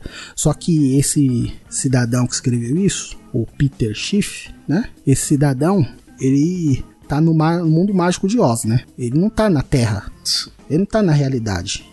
Ele é coach, cara, porque. Nossa, irmão, caraca, o cara tá. A pessoa tá tentando falar sobre economia, o brother tá dando pitaco sobre comportamento, sobre planejamento familiar. Que que é isso, cara? É isso aí. É a. a- como, que, como diria um. O, o ilustre, que eu não vou, não vou me lembrar o nome dele, a, como que é? Psicodelia argumentativa, né? É isso aí. É isso que nós estamos vendo aqui, ó. Aí, ó, a, a, a única maneira de se aumentar salários, na visão do Peter aqui, do Mises, né? É aumentando a produtividade. É isso aí. Pois é. Então, fechando esse tripé maravilhoso, temos aí ó, o Peter com o seu artigo maravilhoso aí, né? Como que é que chama mesmo? Salário mínimo, estupidez máxima. Que coisa maravilhosa. Bom, como eu disse, felizmente o Senado derrubou a restrição ao abono salarial, mantendo para quem ganha até dois salários mínimos. Os caras queriam baixar para quem ganhava até um salário e meio, ou era 1.300 reais, um, um lance parecido com isso. Como eu disse anteriormente, dia 9 de outubro foi aprovada a lei de diretrizes orçamentárias, onde está sendo é, norteado o valor do salário mínimo, né? Que só vai ter aumento do índice da inflação, né? Não vai ter aumento real depois de algum tempo. Sendo que o aumento real da última vez, como nós vimos aqui no levantamento, foi só de 0,9%. Nem isso você vai ter direito nesse próximo. Então, o mínimo dessa vez pode ficar entre R$ 1.039 ou 1.040 reais a partir de 1 de janeiro. E aí nós chegamos a uma das raízes do problema que eu disse anteriormente, que é o que? Cada real de reajuste, ele tem um impacto de 300 milhões nos cofres públicos, segundo o ministro da Economia, o seu Paulo Guedes aí. Porém, eu queria que o Paulo Guedes também falasse que de cada um real investido, né? Porque eles veem como custo, mas isso é um investimento. Isso é isso é isso vai pro bolso do povo, mas volta. Eu queria saber quanto voltava, porque eu me recordo, não tenho aqui o dado exato, mas eu me recordo que quando eu estava estudando no curso de audiovisual os mecanismos né, de, é, governamentais para fomento da, da cultura né, e de filmes e tal, através da Lei Rouanet e tal. Naquela época, um, um ano e meio, dois anos atrás, eles avaliavam que para cada real investido voltava em torno de 1,40 a 1,60. Então eu quero que eles me digam, quando eles falam só de custo, eu quero que eles me falem depois o que, que acontece. Para cada real, tudo bem, custa 300 pro cofre, mas volta quanto? Para o cofre público depois em impostos, em, em, movimentação da economia, entendeu? Esse tipo de argumento aqui é um argumento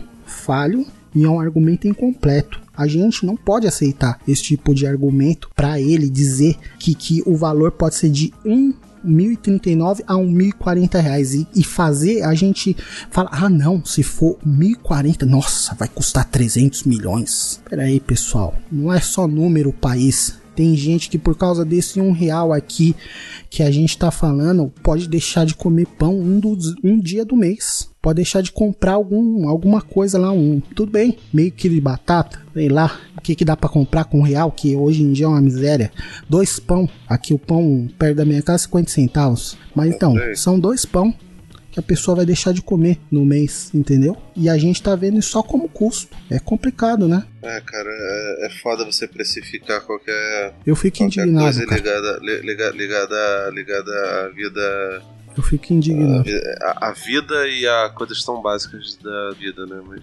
Ah, cara, é foda, né? Do, do Instituto Mises, essas coisas. Meu Deus do céu.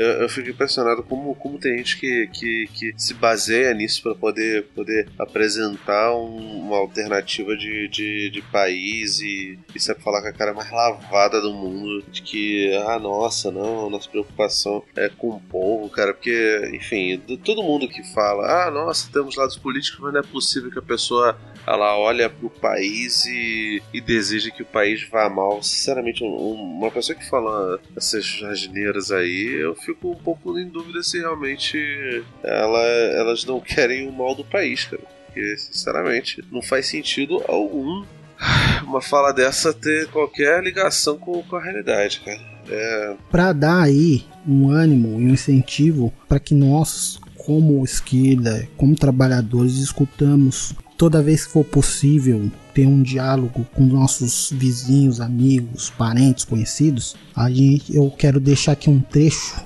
interessante que diz que a política de valorização do salário mínimo que foi que causa esse tipo que, que aumentou, mas não aumentou lá essas coisas, né? Mas mas que aumentou alguma coisa, ela foi resultado da, das marchas para Brasília organizadas por centrais sindicais em 2004 e 2005. O critério adotado consistia em reajustar o salário mínimo com base na, avaliação, na variação do INPC do ano anterior, fixar um aumento real, tendo como referência a variação do produto interno bruto dois anos antes. Essa política foi implementada por medida provisória e posteriormente por lei em 2015 e garantiu os, os reajustes aí. O, o Diese, né, já num posicionamento bem diferente do, dos amigos lá do Mises, ele diz aqui que a estagnação do valor do salário mínimo e o aumento do desemprego das ocupações precárias no período recente certamente colaboram ou colaboraram para a lenta recuperação e baixo dinamismo da economia brasileira. Em certo sentido, o Brasil está na situação inversa do ciclo virtuoso anterior, sendo é, é, o, o ciclo atual: elevação dos empregos, salários contidos, crédito caro, baixo poder de consumo, baixo nível de atividade, elevado nível de ociosidade das empresas. As pessoas têm menos dinheiro para gastar, as pessoas vão gastar menos, as pessoas não têm emprego, as pessoas vão ter que gastar menos, vão ter que ajudar suas, seus, seus familiares que estão sem emprego, e com isso elas vão consumir menos, e com isso a economia gira menos, e com isso tem mais desemprego, e com isso tem salário menor, e com isso, enfim. E eles ressaltam a necessidade da continuidade do processo de valorização do salário mínimo. E isso é importante, como a gente disse anteriormente, a, a reforma da Previdência lá, ela já atacou bastante o ganho dos, do, do pessoal mais idoso e também dos pensionistas. Essas pessoas elas recebem benefícios muitas vezes atrelados ao valor do salário mínimo. Se essas pessoas tivessem um salário mínimo maior, elas poderiam consumir mais também. Não, a gente não está nem falando nem de, de outras categorias que só usam salário mínimo como referência. A gente está falando de benefícios e de giro da economia que pessoas que recebem o salário mínimo, porque é o benefício atrelado ao salário mínimo, teriam, entendeu? Então, é, eu acho importante que Espero que tenha dado essa pequena contribuição e apesar de ter falado mais do que o Felipe nessa última hora, tenha ajudado em alguma coisa a você ouvinte. Desculpe o monólogo, mas que é importante que a gente preste atenção nisso e que a gente tente é, levantar esse debate, esse tipo de assunto, que é um assunto que com certeza vai ser muito bem recebido, mesmo pela ala que acredita nas mentiras do Bolsonaro. Isso é realidade, isso aqui não é política, isso é realidade, é dinheiro, é a vida das pessoas. Vamos apelar para esse tipo de pauta que é uma pauta que pode ser mais é, palatável, mais tangível, né, uhum, cara? mais palatável, mais tangível. E eu prometo em outras edições aí voltar com mais desdobramentos e falando a respeito de outros assuntos ligados ao, ao salário mínimo, que é o valor do salário mínimo ideal, uma avaliação da, da inflação atual, dos consumos da, das famílias e do cenário do mercado de trabalho atual e, e as dificuldades que os subempregados, né, as pessoas que não têm conseguido é, empregos formais têm enfrentado nas suas vidas aí e os ganhos e a forma como a gente é, tem que pleitear melhoras para que essas pessoas também consigam ter melhores na vida delas aí. É isso. Ah, cara, muito bem pontuado. Tem que falar, cara, não adianta não, Julinho. Primeiro porque isso retrata uma, uma realidade que muita gente que ouve o podcast é, sofre todo dia, mas que as pessoas às vezes não atentam para paradas que tem a ver com o óbvio. E segundo, também para alertar as pessoas que têm uma condição de vida um pouco mais tranquila e, e que não são tão afetadas assim por essa política aí de, de empobrecimento da, da, das pessoas, né? De quem já, já reside ali na, na classe C, classe D. Se é que existe uma, uma classe D. A gente precisa bater nessa, nessa, nessa tecla, até porque de fato você tem toda a razão. Isso é um negócio que atinge as pessoas diretamente, a, absolutamente todas as pessoas, independente do espectro político delas, né? E cara, a gente precisa discutir com, com com, com, os outros, precisa conversar, não dá para ficar realmente preso dentro de nenhuma bolha, nem, nem nada do tipo, não, cara. E é isso, cara. Você falou, falou muito bem e, é importante que a gente vá, vá falando sobre isso, né? Nas últimas edições a gente acabou conversando um pouco sobre, sobre é, corrida presidencial em 2020, em 2022, perdão, corrida para a Prefeitura do Rio em 2020, né? Recentemente começaram algumas, algumas pesquisas de intenção de voto, tanto no Rio de Janeiro como em São Paulo, né? Talvez em outras praças é, futuramente tenham mais, mais resultados nesse, nesse sentido. É, e a situação que a gente vê é bem complicada. O povo tá acenando ainda pra gente de ou de direita ou de centro-direita ou de extrema-direita, né? O Sumando e da Atena liderando em São Paulo. Aqui no Rio, geralmente a, dúvida é entre ou Marcelo Freixo na frente, pouquíssimo atrás, Eduardo Paes e Crivella, ou Eduardo, Paes na frente e Crivella e Freixo disputando o, lugar, o segundo lugar, né? Se, se um Marcelo Freixo da vida for pro segundo turno, é uma chance que a gente tem de ter um, governo mais progressista. Mas, enfim, considerando que o bolsonarismo ainda está em alta e há, menos de, de, de, de, dois anos após o Bolsonaro ser eleito, a tendência não é, não é muito essa, né? De que a coisa vá, vá, vá por esse lado. E a gente acaba falando de, de, possibilidade de eleição e às vezes esquecendo de coisas básicas, né? De, de, coisas ligadas à base. E poder de compra e salário mínimo são coisas muito básicas e que deveria estar na, na, na ordem do dia. E as pessoas não, não, não discutem. Então, muito bem apontado. Curti. Acho que é isso, né? É, vamos para a dica cultural, Julinho? Vamos para a dica cultural. A minha idade é enfrentá-los de olho no olho. E eu vou enfrentá-los aceitando, aceitando cumprir o mandato. Eu quero saber quantos dias eles vão pensar que estão me prendendo. E quanto mais dias eles me deixarem lá, mais Lula vai nascer nesse país e mais gente vai querer brigar nesse país, porque a democracia, a democracia não tem limite, não tem hora para a gente brigar. Por isso que eu estou fazendo uma coisa muito consciente, mas muito consciente. Eu falei para os companheiros, se dependesse da minha vontade, eu não iria, mas eu vou. Eu vou porque eles vão dizer a partir da manhã que o Lula está foragido, que o Lula está escondido. Não, eu não estou escondido. Eu vou lá na barba deles, para eles saberem que eu não tenho medo, para eles saberem que eu não vou correr e para eles saberem que eu vou provar a minha inocência. Eles têm que saber disso. O dia que eu sair daqui, eles sabem. O dia que eu sair daqui, eles sabem. Eu estarei com o pé na estrada.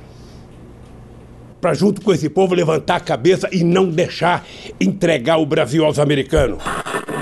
Já disse para todo mundo aqui: certamente a polícia tem suas regras, o meu pessoal tem suas regras, mas quando eu sair daqui, eu quero sair daqui a pé e quero ir lá no meio deles. A primeira cachaça eu quero tomar com eles. Presidente. E brindar. Seja o bem maior que é a vida. Presidente Lula leva... saindo aí, ministro. Presidente Lula saindo desse momento, deixando é, a série improvisada na Polícia Federal. Segundo só ministro Toffoli, que tão gentilmente nos atendeu aí. Deixa eu ver as imagens aí. É, o presidente Luiz Inácio Lula da Silva é, deixando nesse momento é, é, a prisão, né? uma série improvisada, mas a prisão depois de 580 dias lá na Polícia Federal é, em Curitiba.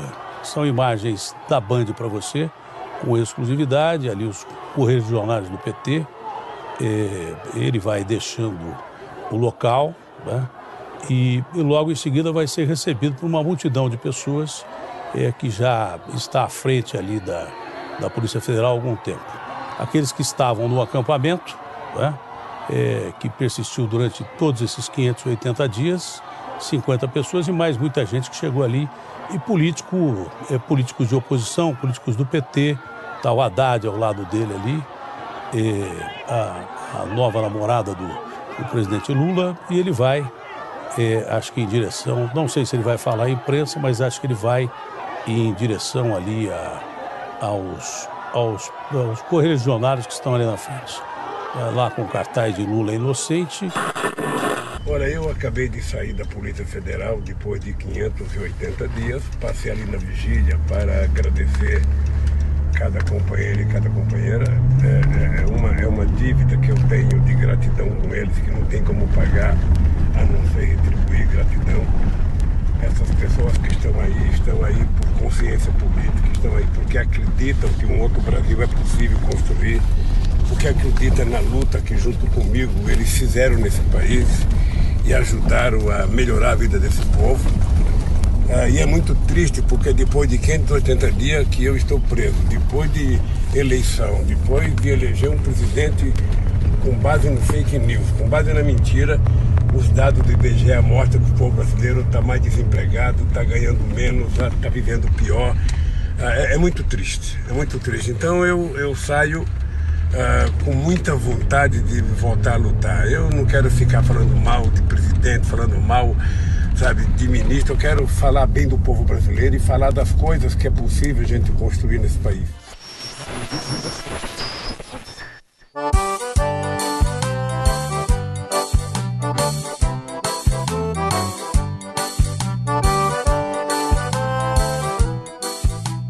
Bom, camaradas, a gente tinha gravado essa pauta, né, que ficou um bocado defasada porque o Brasil não é para iniciantes, né? Pois é. No meio tempo que a gente gra é, gravou esse episódio, aconteceu lá a acusação e desacusação do, do presidente da República, né? O suposto envolvimento dele com o assassinato da Marielle Franco, né? Infernizando. O tempo todo infernizando minha vida, porra!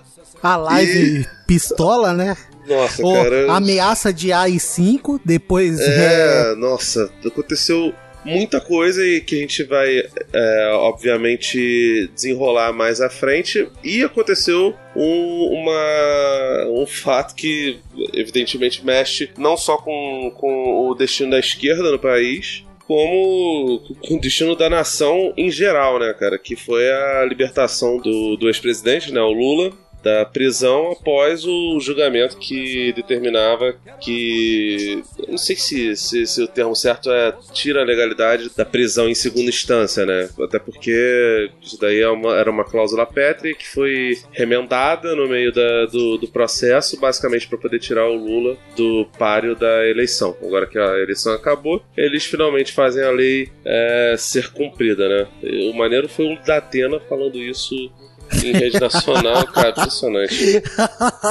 O Não, da, cara, o Caraca, é, é muito inacreditável, o que já cara. foi até petista, né, cara? Mas tudo bem, né? É, é, é bizarro. O que, que, você tem a comentar sobre isso, Julinho? Antes até de falar do discurso do Lula em si. Caraca, é uma situação bizarra, né? Porque é, a verdade é que o, o STF, o que ele fez na, na quinta-feira foi consertar uma cagada que eles tinham feito antes, né? A Ah, realidade sim, é essa. sim. Eles consertaram a cagada. E, e- e nesse ponto, falando sobre a sessão e tal, e os finalmente, o ponto do, do Dias Toffoli eu achei até bem assim. é, os outros que votaram, inclusive contra, eles deviam ter levado isso em consideração. Que tá se julgando não é clamor público, não é porra nenhuma, é a, a lei, cara. É, a- é só declarar que aquilo é constitucional. E aquilo é constitucional, tá na Constituição, é constitucional, caramba. É isso, é isso essa história ela se desenrolou é, durante anos aí, né? Essa, essa palhaçada toda, sendo que o elementar, que é a letra da lei, ela sempre foi favorável a, a condenação só após trânsito e julgado. O negócio, a lei é a lei, pô. Não tem, não tem conversa. Isso nesse ponto eu achei que a colocação dele foi bem interessante e indo de acordo com o que tá na lei, pô. E eu quero ver os caras levantar uma constituinte para mudar um artigo da Constituição, não tem como. Enfim, é uma alegria total, né? É, logicamente da minha parte até com algumas reservas, mas é estou muito feliz aí hoje com essa notícia e com o, desfecho, né? Porque essa, essa causa já era para ter sido julgada inclusive antes até do pleito eleitoral todo do Ah, essa porcaria tá sendo enrolada é, na- tá- tá desde o mandato da da Carmen Lúcia lá como presidente do STF essa enrolação e só agora felizmente né chegou ao fim né, essa, essa novela Pois é, cara, assim, eu tendo a. Eu tenho uma postura parecida com a sua também. Tem algumas reservas em relação a essa, essa questão. Apesar de gostar pra caramba da, da figura do Lula como entidade política, como tudo, né? Mas. Assim, tu- tudo que aconteceu, e é óbvio que é completamente arbitrária a prisão dele, tudo, um montado de provas que foram usados e isso até antes do, do, do Intercept ter vazado os áudios do, do pessoal da, da Lava Jato, sabe? Já tinha assim, uma grande suspeição e depois, para as pessoas que eram crédulas no, no sistema jurídico puramente, ficou claro que tinha uma armação e tinha um projeto para se prender o Lula. Enfim, não tô aqui para poder, poder ficar discutindo os rumos da, da, da Lava Jato, até porque é, mesmo você discutindo os rumos da Lava Jato e, e vendo se existe algum tipo de honestidade nesse tipo de. na operação em si, que é bastante discutível, claramente tinha uma, um, um subassunto quando o, a questão e quando o alvo era o Luiz Inácio, né? E depois de, de- de tudo que aconteceu, o, o homem que estava à frente da, da Lava Jato se torna ministro de um futuro governo, um governo esse é, bastante autoritário. Então, sim, a- aparentemente está se montando, está se colocando realmente uma, uma posição bem polarizada, agora de fato, né? De dois lados. Né? Não sei exatamente como é que vão ser os rumos do PT, apesar de eu ser afiliado ao partido. é, as coisas foram muito rápidas. Então, sequer teve reunião interna para se discutir qualquer coisa e, e, de certa forma, o partido estava muito voltado para essa pauta do, do Lula livre. Discordâncias ou não, assim, era importante fazer essa, essa gritaria em volta, mas, cara, agora acho que as coisas devem rumar para outro lado. E qualquer coisa que a gente for falar agora sobre os novos rumos da, da esquerda né, e da, da oposição ao governo Jair Bolsonaro é bastante. Como é que eu posso dizer? É precoce, né, Júlio? Não tem muito pra onde, onde correr. Sobre o discurso, cara, ah, não sei se você. exatamente o que você achou, eu sei que você, você gostou muito, principalmente da parte que ele fala eh, de trabalhismo. né? Ele foi muito, muito, muito sucinto. Agradeceu as pessoas que estavam lá na vigília, o que é completamente natural, que estavam apoiando ele. Agradeceu aos partidários e a outras pessoas, as lideranças do MST, por exemplo. Depois falou de maneira franca é, que era vítima de um complô, que boa parte das, das instituições públicas estavam apodrecidas porque aparentemente tinha gente infiltrada. Não foi esse termo que ele usou, infiltrado, mas era, era algo como a, a parte podre das relações públicas e atacou a Rede Globo, né? O que, assim, o que é uma crítica que o próprio governo Bolsonaro também tem feito, né? Tipo, a Globo ficou tão preocupada dentro do, do, do discurso da eleição de jogar o PT pra vala da extrema esquerda e polarizar como se o, a postura do Bolsonaro e a postura da Haddad fossem é, as equivalentes cada uma para um lado, quando claramente o Haddad, né, não sei nem se ele é centro-esquerda, de repente ele é centro-direita, né, e o PT também é um partido centro-esquerdista, social-democrata, é, mas quis apelar tanto para que ele fosse para um extremo que agora as duas forças políticas mais é, robustas do, do- da, da nação atualmente declaram guerra aberta à Rede Globo, né? Adef, o que você achou do discurso, Júlio? Então, é, fa- falando rapidão aí dos desafios, né? Realmente vai ter um desafio enorme da, da esquerda agora, do PT principalmente, né?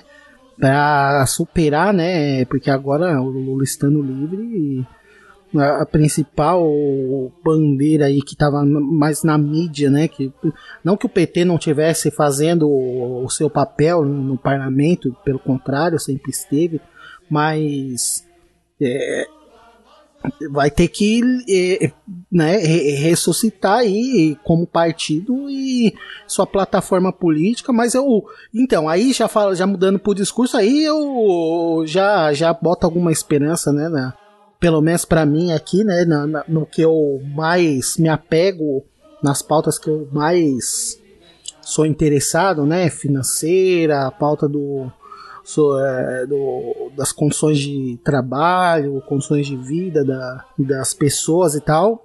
Aí você vê, né, durante meses não teve falas de de impacto do, do PT sobre a condição da pobreza, o salário, sabe, coisas sobre coisas básicas, até o, algo que a gente comentou nessa, nessa edição um pouco antes, né, que foi gravado antes de, hoje, que, que, é o dia da libertação do Lula, dia 8.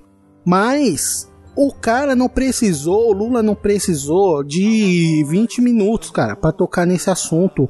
Ele gastou 12 minutos, 13 minutos agradecendo as pessoas lá, mencionando né, os correligionários, o, outras lideranças políticas, família, tudo, e já entrou no assunto. Já falou das condições de vida das pessoas subempregadas, dos brasileiros subempregados, do aumento da miséria, da falta de aumento no salário. Caramba, pô, como assim, cara? Me deixa muito bravo, mais bravo ainda do que no dia que eu tava gravando. Caramba, velho, precisa o Lula sair pra em 10 minutos falar o que a esquerda não falou o ano todo, cara. Uhum.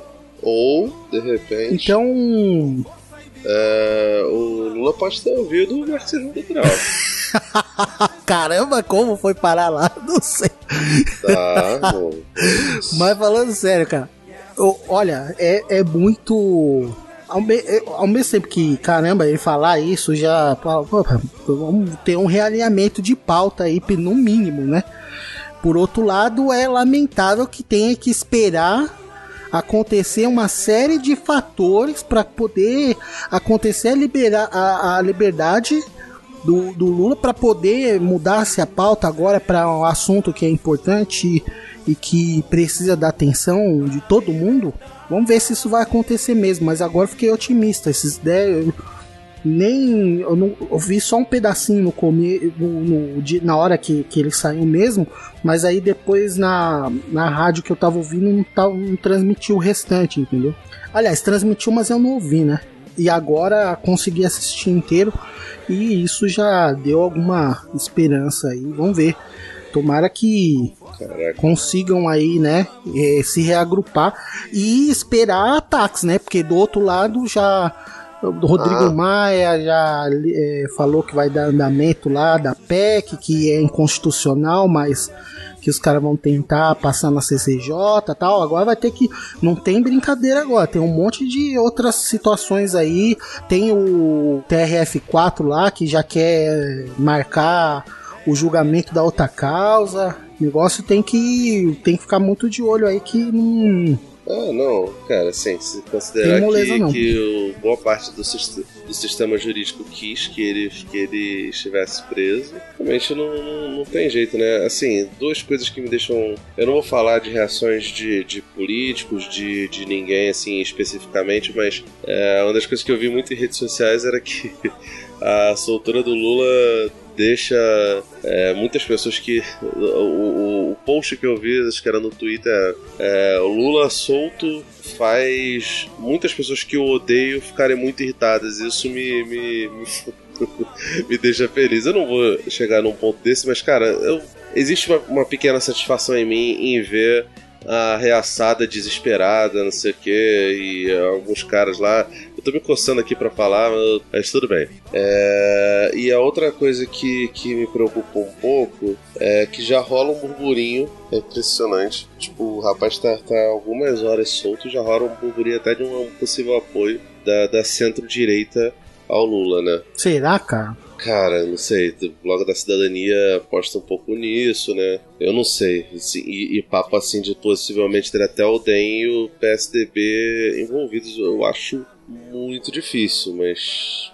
Cara. Que vai ter, vai ter um realinhamento, vai ter, cara. Sim, vai ter. Sim, sim, ter- tem. E assim, a crise que, que possivelmente está acontecendo com o bolsonarismo. Tipo, é o pior momento possível pro Bolsonaro. É, a- o pior momento pro Lula estar livre é esse daí. Pro, pro Ah, sim, Bolsonaro. E- fortalece, né? E os caras vão se reagrupar assim, lá também. né?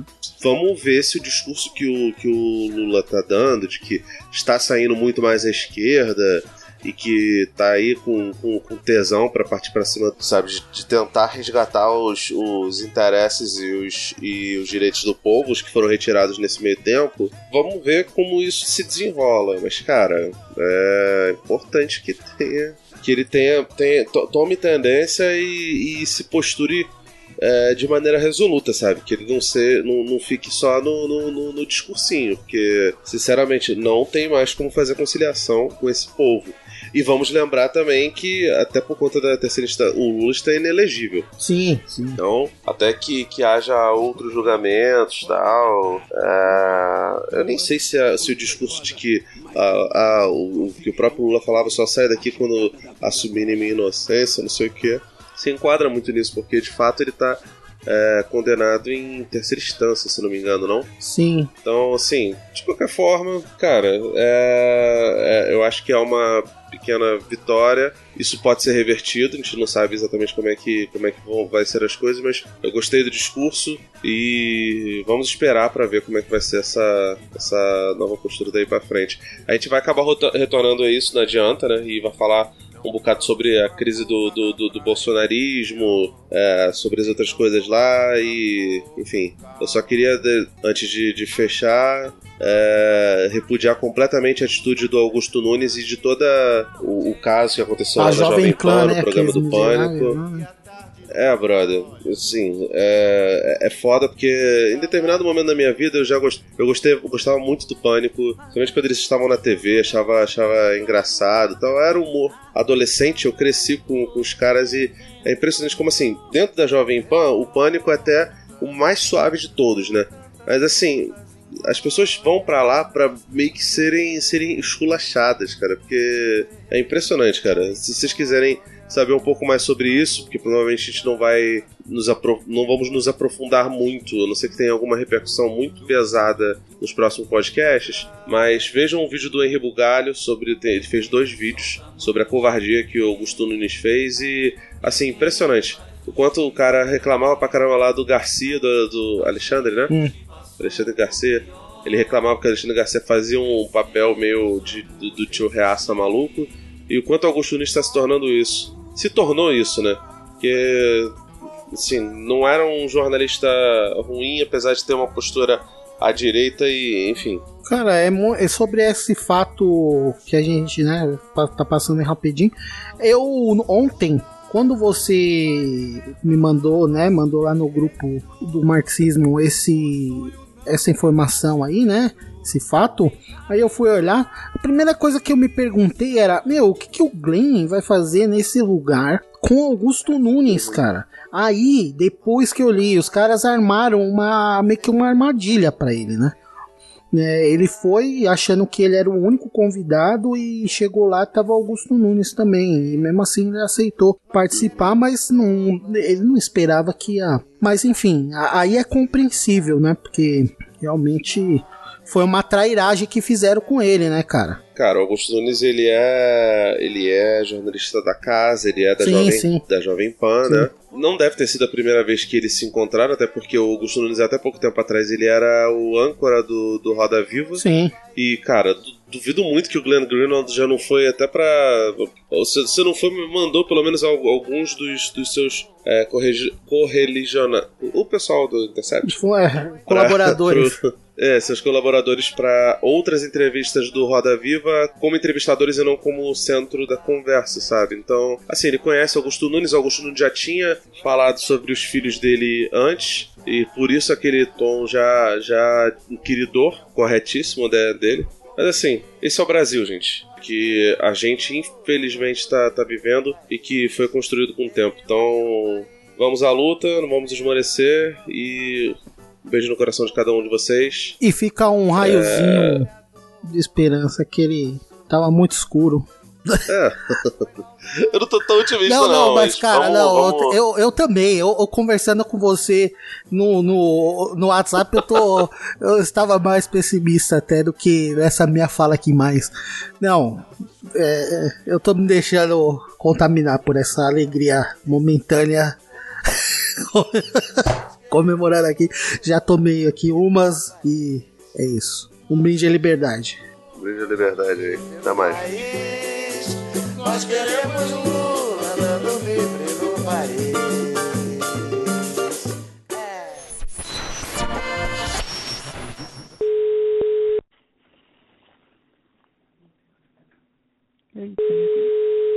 Alô? Alô? Lula, deixa eu te falar Fala, uma querida. coisa. Ah. Seguinte.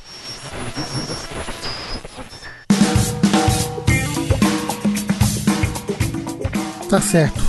Eu abro aqui as dicas culturais falando ainda de salário mínimo. Tô que nem o Suplicy com a renda básica de cidadania.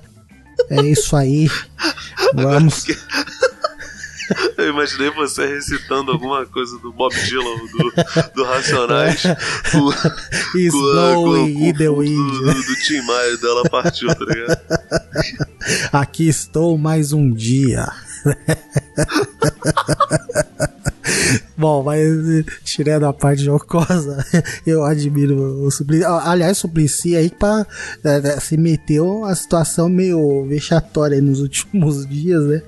É, Suplicy, a idade tá batendo, né, cara? Tá complicado, cara.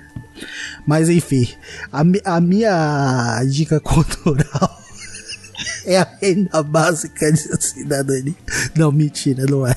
É para você, quando você estiver conversando com o seu amigo, seu vizinho, seu parente lá, e ele pegar e falar: Ah, que esse negócio de salário mínimo, que não sei o que e tal. Ah, realidade brasileira, isso aí, o que, que você tá vindo com isso pra mim, não sei o que. Ah, não tem nada a ver com isso, tal. Bom, você pega e, e vai com ele lá, ó. Deixa eu te mostrar uma coisa. Vai lá e entra no- nos dois sites aqui que eu vou indicar para vocês. Um deles é do Nexo Jornal, que pega e, e- e- mostra para você o seu salário diante da realidade brasileira.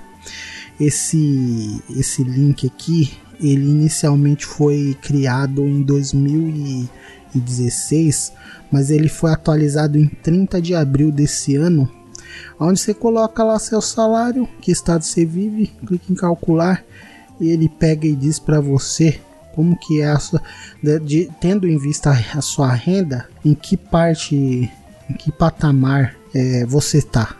Isso é bem interessante aqui para você saber mais ou menos como que você está situado e quantas pessoas ganham menos que você e quantos ganham mais que você. Se isso aí fosse hábito das pessoas é, estudarem, que teria de gente que confunde, se confunde achando que é, que é classe média. Pois é, é disso aí que eu tô falando. Não, e, e para você sacar que, mesmo quem achar que é classe média e ser de classe média, não é de classe média porcaria nenhuma. Você é pobre, você não ganha. É, é. A não ser quem ganhe mais de 10 salários mínimos, meu, mínimos, meu amigo, você, você é pobre, mano. Antigamente, 10 salários mínimos lá era. Na época do meu pai, na época que o real virou, virou do. do Cruzeiro Real pro, pro Real, né? Teve a URV e tudo mais. Enfim, naquela época lá existia a faixa de renda, tinha vários que estavam na faixa de renda de 10 salários mínimos. Era pouca, pouca gente? Era sim, eu não, não vou negar que era. Mas. Mas. Era muito mais que hoje, eu tenho certeza disso. Não Com sei. certeza. Não sei. Posso estar falando besteira. mas, ba- ba- mas. Mas. Faz isso, faz esse comparativo aí. Fala pro. Entra lá você, entra o seu amigo lá também. Tem um outro que é Compare Your Income, que é a mesma coisa, compare seus rendimentos, só que é da OCDE. Aí compara o, o, a sua realidade com a de outras pessoas também e a mesma mesmo fundamento. Só que esse da OCDE se dá umas respostinhas lá a, que, que eles fazem umas perguntas de como você vê a realidade e como é a realidade do seu país e tal, e como que tá é, situado você entre outras pessoas e tudo mais. E aí você vai tomar um choque de realidade, vai ficar puto e talvez você comece a brigar por causa de salário mínimo, por causa de renda e porque as coisas têm que ser diferentes do que elas são e talvez você, sei lá, por causa do dinheiro vire um revolucionário, não sei. Ou não, né? Ah, o Brasil tá pensando em revolucionário, cara, pelo amor de Deus. Mas é isso aí. A minha dica é essa. São dois sites aqui. Eu vou pedir para colocar na, na pauta e aí vocês, por favor, indiquem. No post você diz, né? É, no post, é exato, no post do, do episódio, né? E aí nós vamos que vamos aí, todo mundo ficar puto com o que ganha e com o que os outros ganham também. É. Tá. A minha dica cultural é um livro do Cid Benjamin, é, Estado Policial, Como Sobreviver. É um manualzinho, né? A descrição dele é maravilhosa. Assim, como ativistas podem se manter seguros em tempos de atuação das milícias e da iminente é, eclosão do, do ovo da serpente do fascismo, né? Pra quem não sabe, o Cid Benjamin é, é, foi meu professor durante a época de, de, faculdade, né? Ele foi um dos, dos cérebros por trás do, do rapto do Charles Elbrick, né? Do movimento MR8, né? Desmente muita coisa que o Gabeira fala, inclusive, lá no, no, no livro barra filme O Que é Esse Companheiro. Mas assim, é um, é um sujeito muito, muito esperto, inteligente, instruído, né? É, viveu na época da ditadura, foi da guerrilha, fez muita. Uh, ele até pensa, hoje em dia comenta sobre, sobre uh, alguns erros que houveram na estratégia da resistência ao golpe militar e à ditadura. Se arrepende de algumas coisas, mas assim, é, sempre foi um cara muito, muito pé no chão e cabeça fria. Eu gosto muito dele, gostava muito das aulas dele. Ele já até gravou com a gente, a gente fez um, um episódio sobre, acho que foi na época da eleição de 2014, Júlio. Não, não lembro exatamente qual foi o podcast, mas depois eu procuro e, e linko dentro do, do post também. Enfim, ele viveu durante a época da ditadura e ele fala um pouco sobre isso daí, sobre o, a, as possibilidades que a gente tem para se armar e se municiar, né? Não, não literalmente falando, mas é, de de, de como agir de maneira estratégica em, em tempos de, de, dessa cólera louca que tá rolando aí com, com o Bolsonaro. A gente não pode descartar a possibilidade de uma ditadura, uma vez que pode estar caindo a popularidade do presidente, eles têm um viés é, bastante autoritário, e enfim, a gente falou disso um pouco no final do último episódio, e acho que é importante a gente é, ressaltar essas coisas, né? Procure estar bem e ter alguma saúde mental, né? Os ouvintes e, e, e, leitores nossos, é, bom que vocês façam isso, porque por mais que aparentemente esteja tudo tranquilo, né? Não haja um perigo real para a maioria da população, né? Exceto, evidentemente, quem, quem mora na, na, na, favela e lá o Estado sempre foi muito presente, da maneira mais mesquinha possível, né? Quem é pobre sabe como funciona. É ditadura militar desde sempre, desde antes de 64. Mas, por mais que a classe, entre aspas, média, a galerinha que ganha algum dinheiro, que tem algum dinheiro, tem alguma coisa, não enxergue o medo tal sobre de, de autoritarismo, a gente nunca sabe o quando pode acontecer, como pode acontecer, e a gente precisa estar forte para caso haja uma ditadura, a gente poder resistir. Se não fisicamente, pelo menos ideologicamente. Então, assim, não se deixe adoecer por essa gente. Você acha que são mesquinhos? É, seja forte, tente se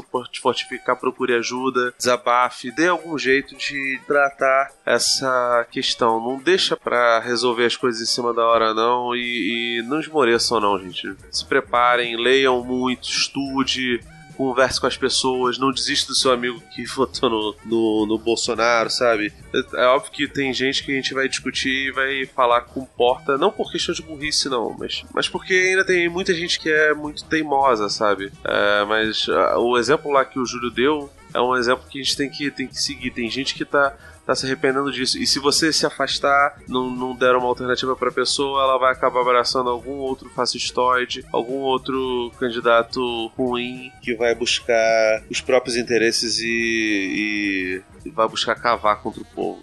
Então, é, sejam espertos, sejam fortes e, e se liguem, pelo amor de Deus. Fiquem bem, por favor. E leiam esse livro do, do Cid. É curtinho, é barato, é bem fácil de achar também. Numa sentada você consegue, consegue resolver essa situação. E é isso, gente. Não esqueçam de, de nos avaliar aí no iTunes, propaguem aí, nos curtam nas redes sociais, no Twitter, no, no, no Facebook. E um abraço aí pra todo mundo. Júlio? Opa, Quer se despedir do pessoal? tchau pessoal. Renda básica da cidadania aí. vamos espalhar a palavra, vamos espalhar a palavra. Fechar com money, dinheiro, titã, né? qual que era? Era Essa do money, dinheiro, qual que é? Do titã, será, É mano? do, do, do, do, traje Ah, não, jamais. Não vai fechar com essa porcaria nenhuma. Vamos fechar com a música do aprendiz, aquela outra lá. do Money, money, money, money. É essa aí mesmo. É For the Love of Money.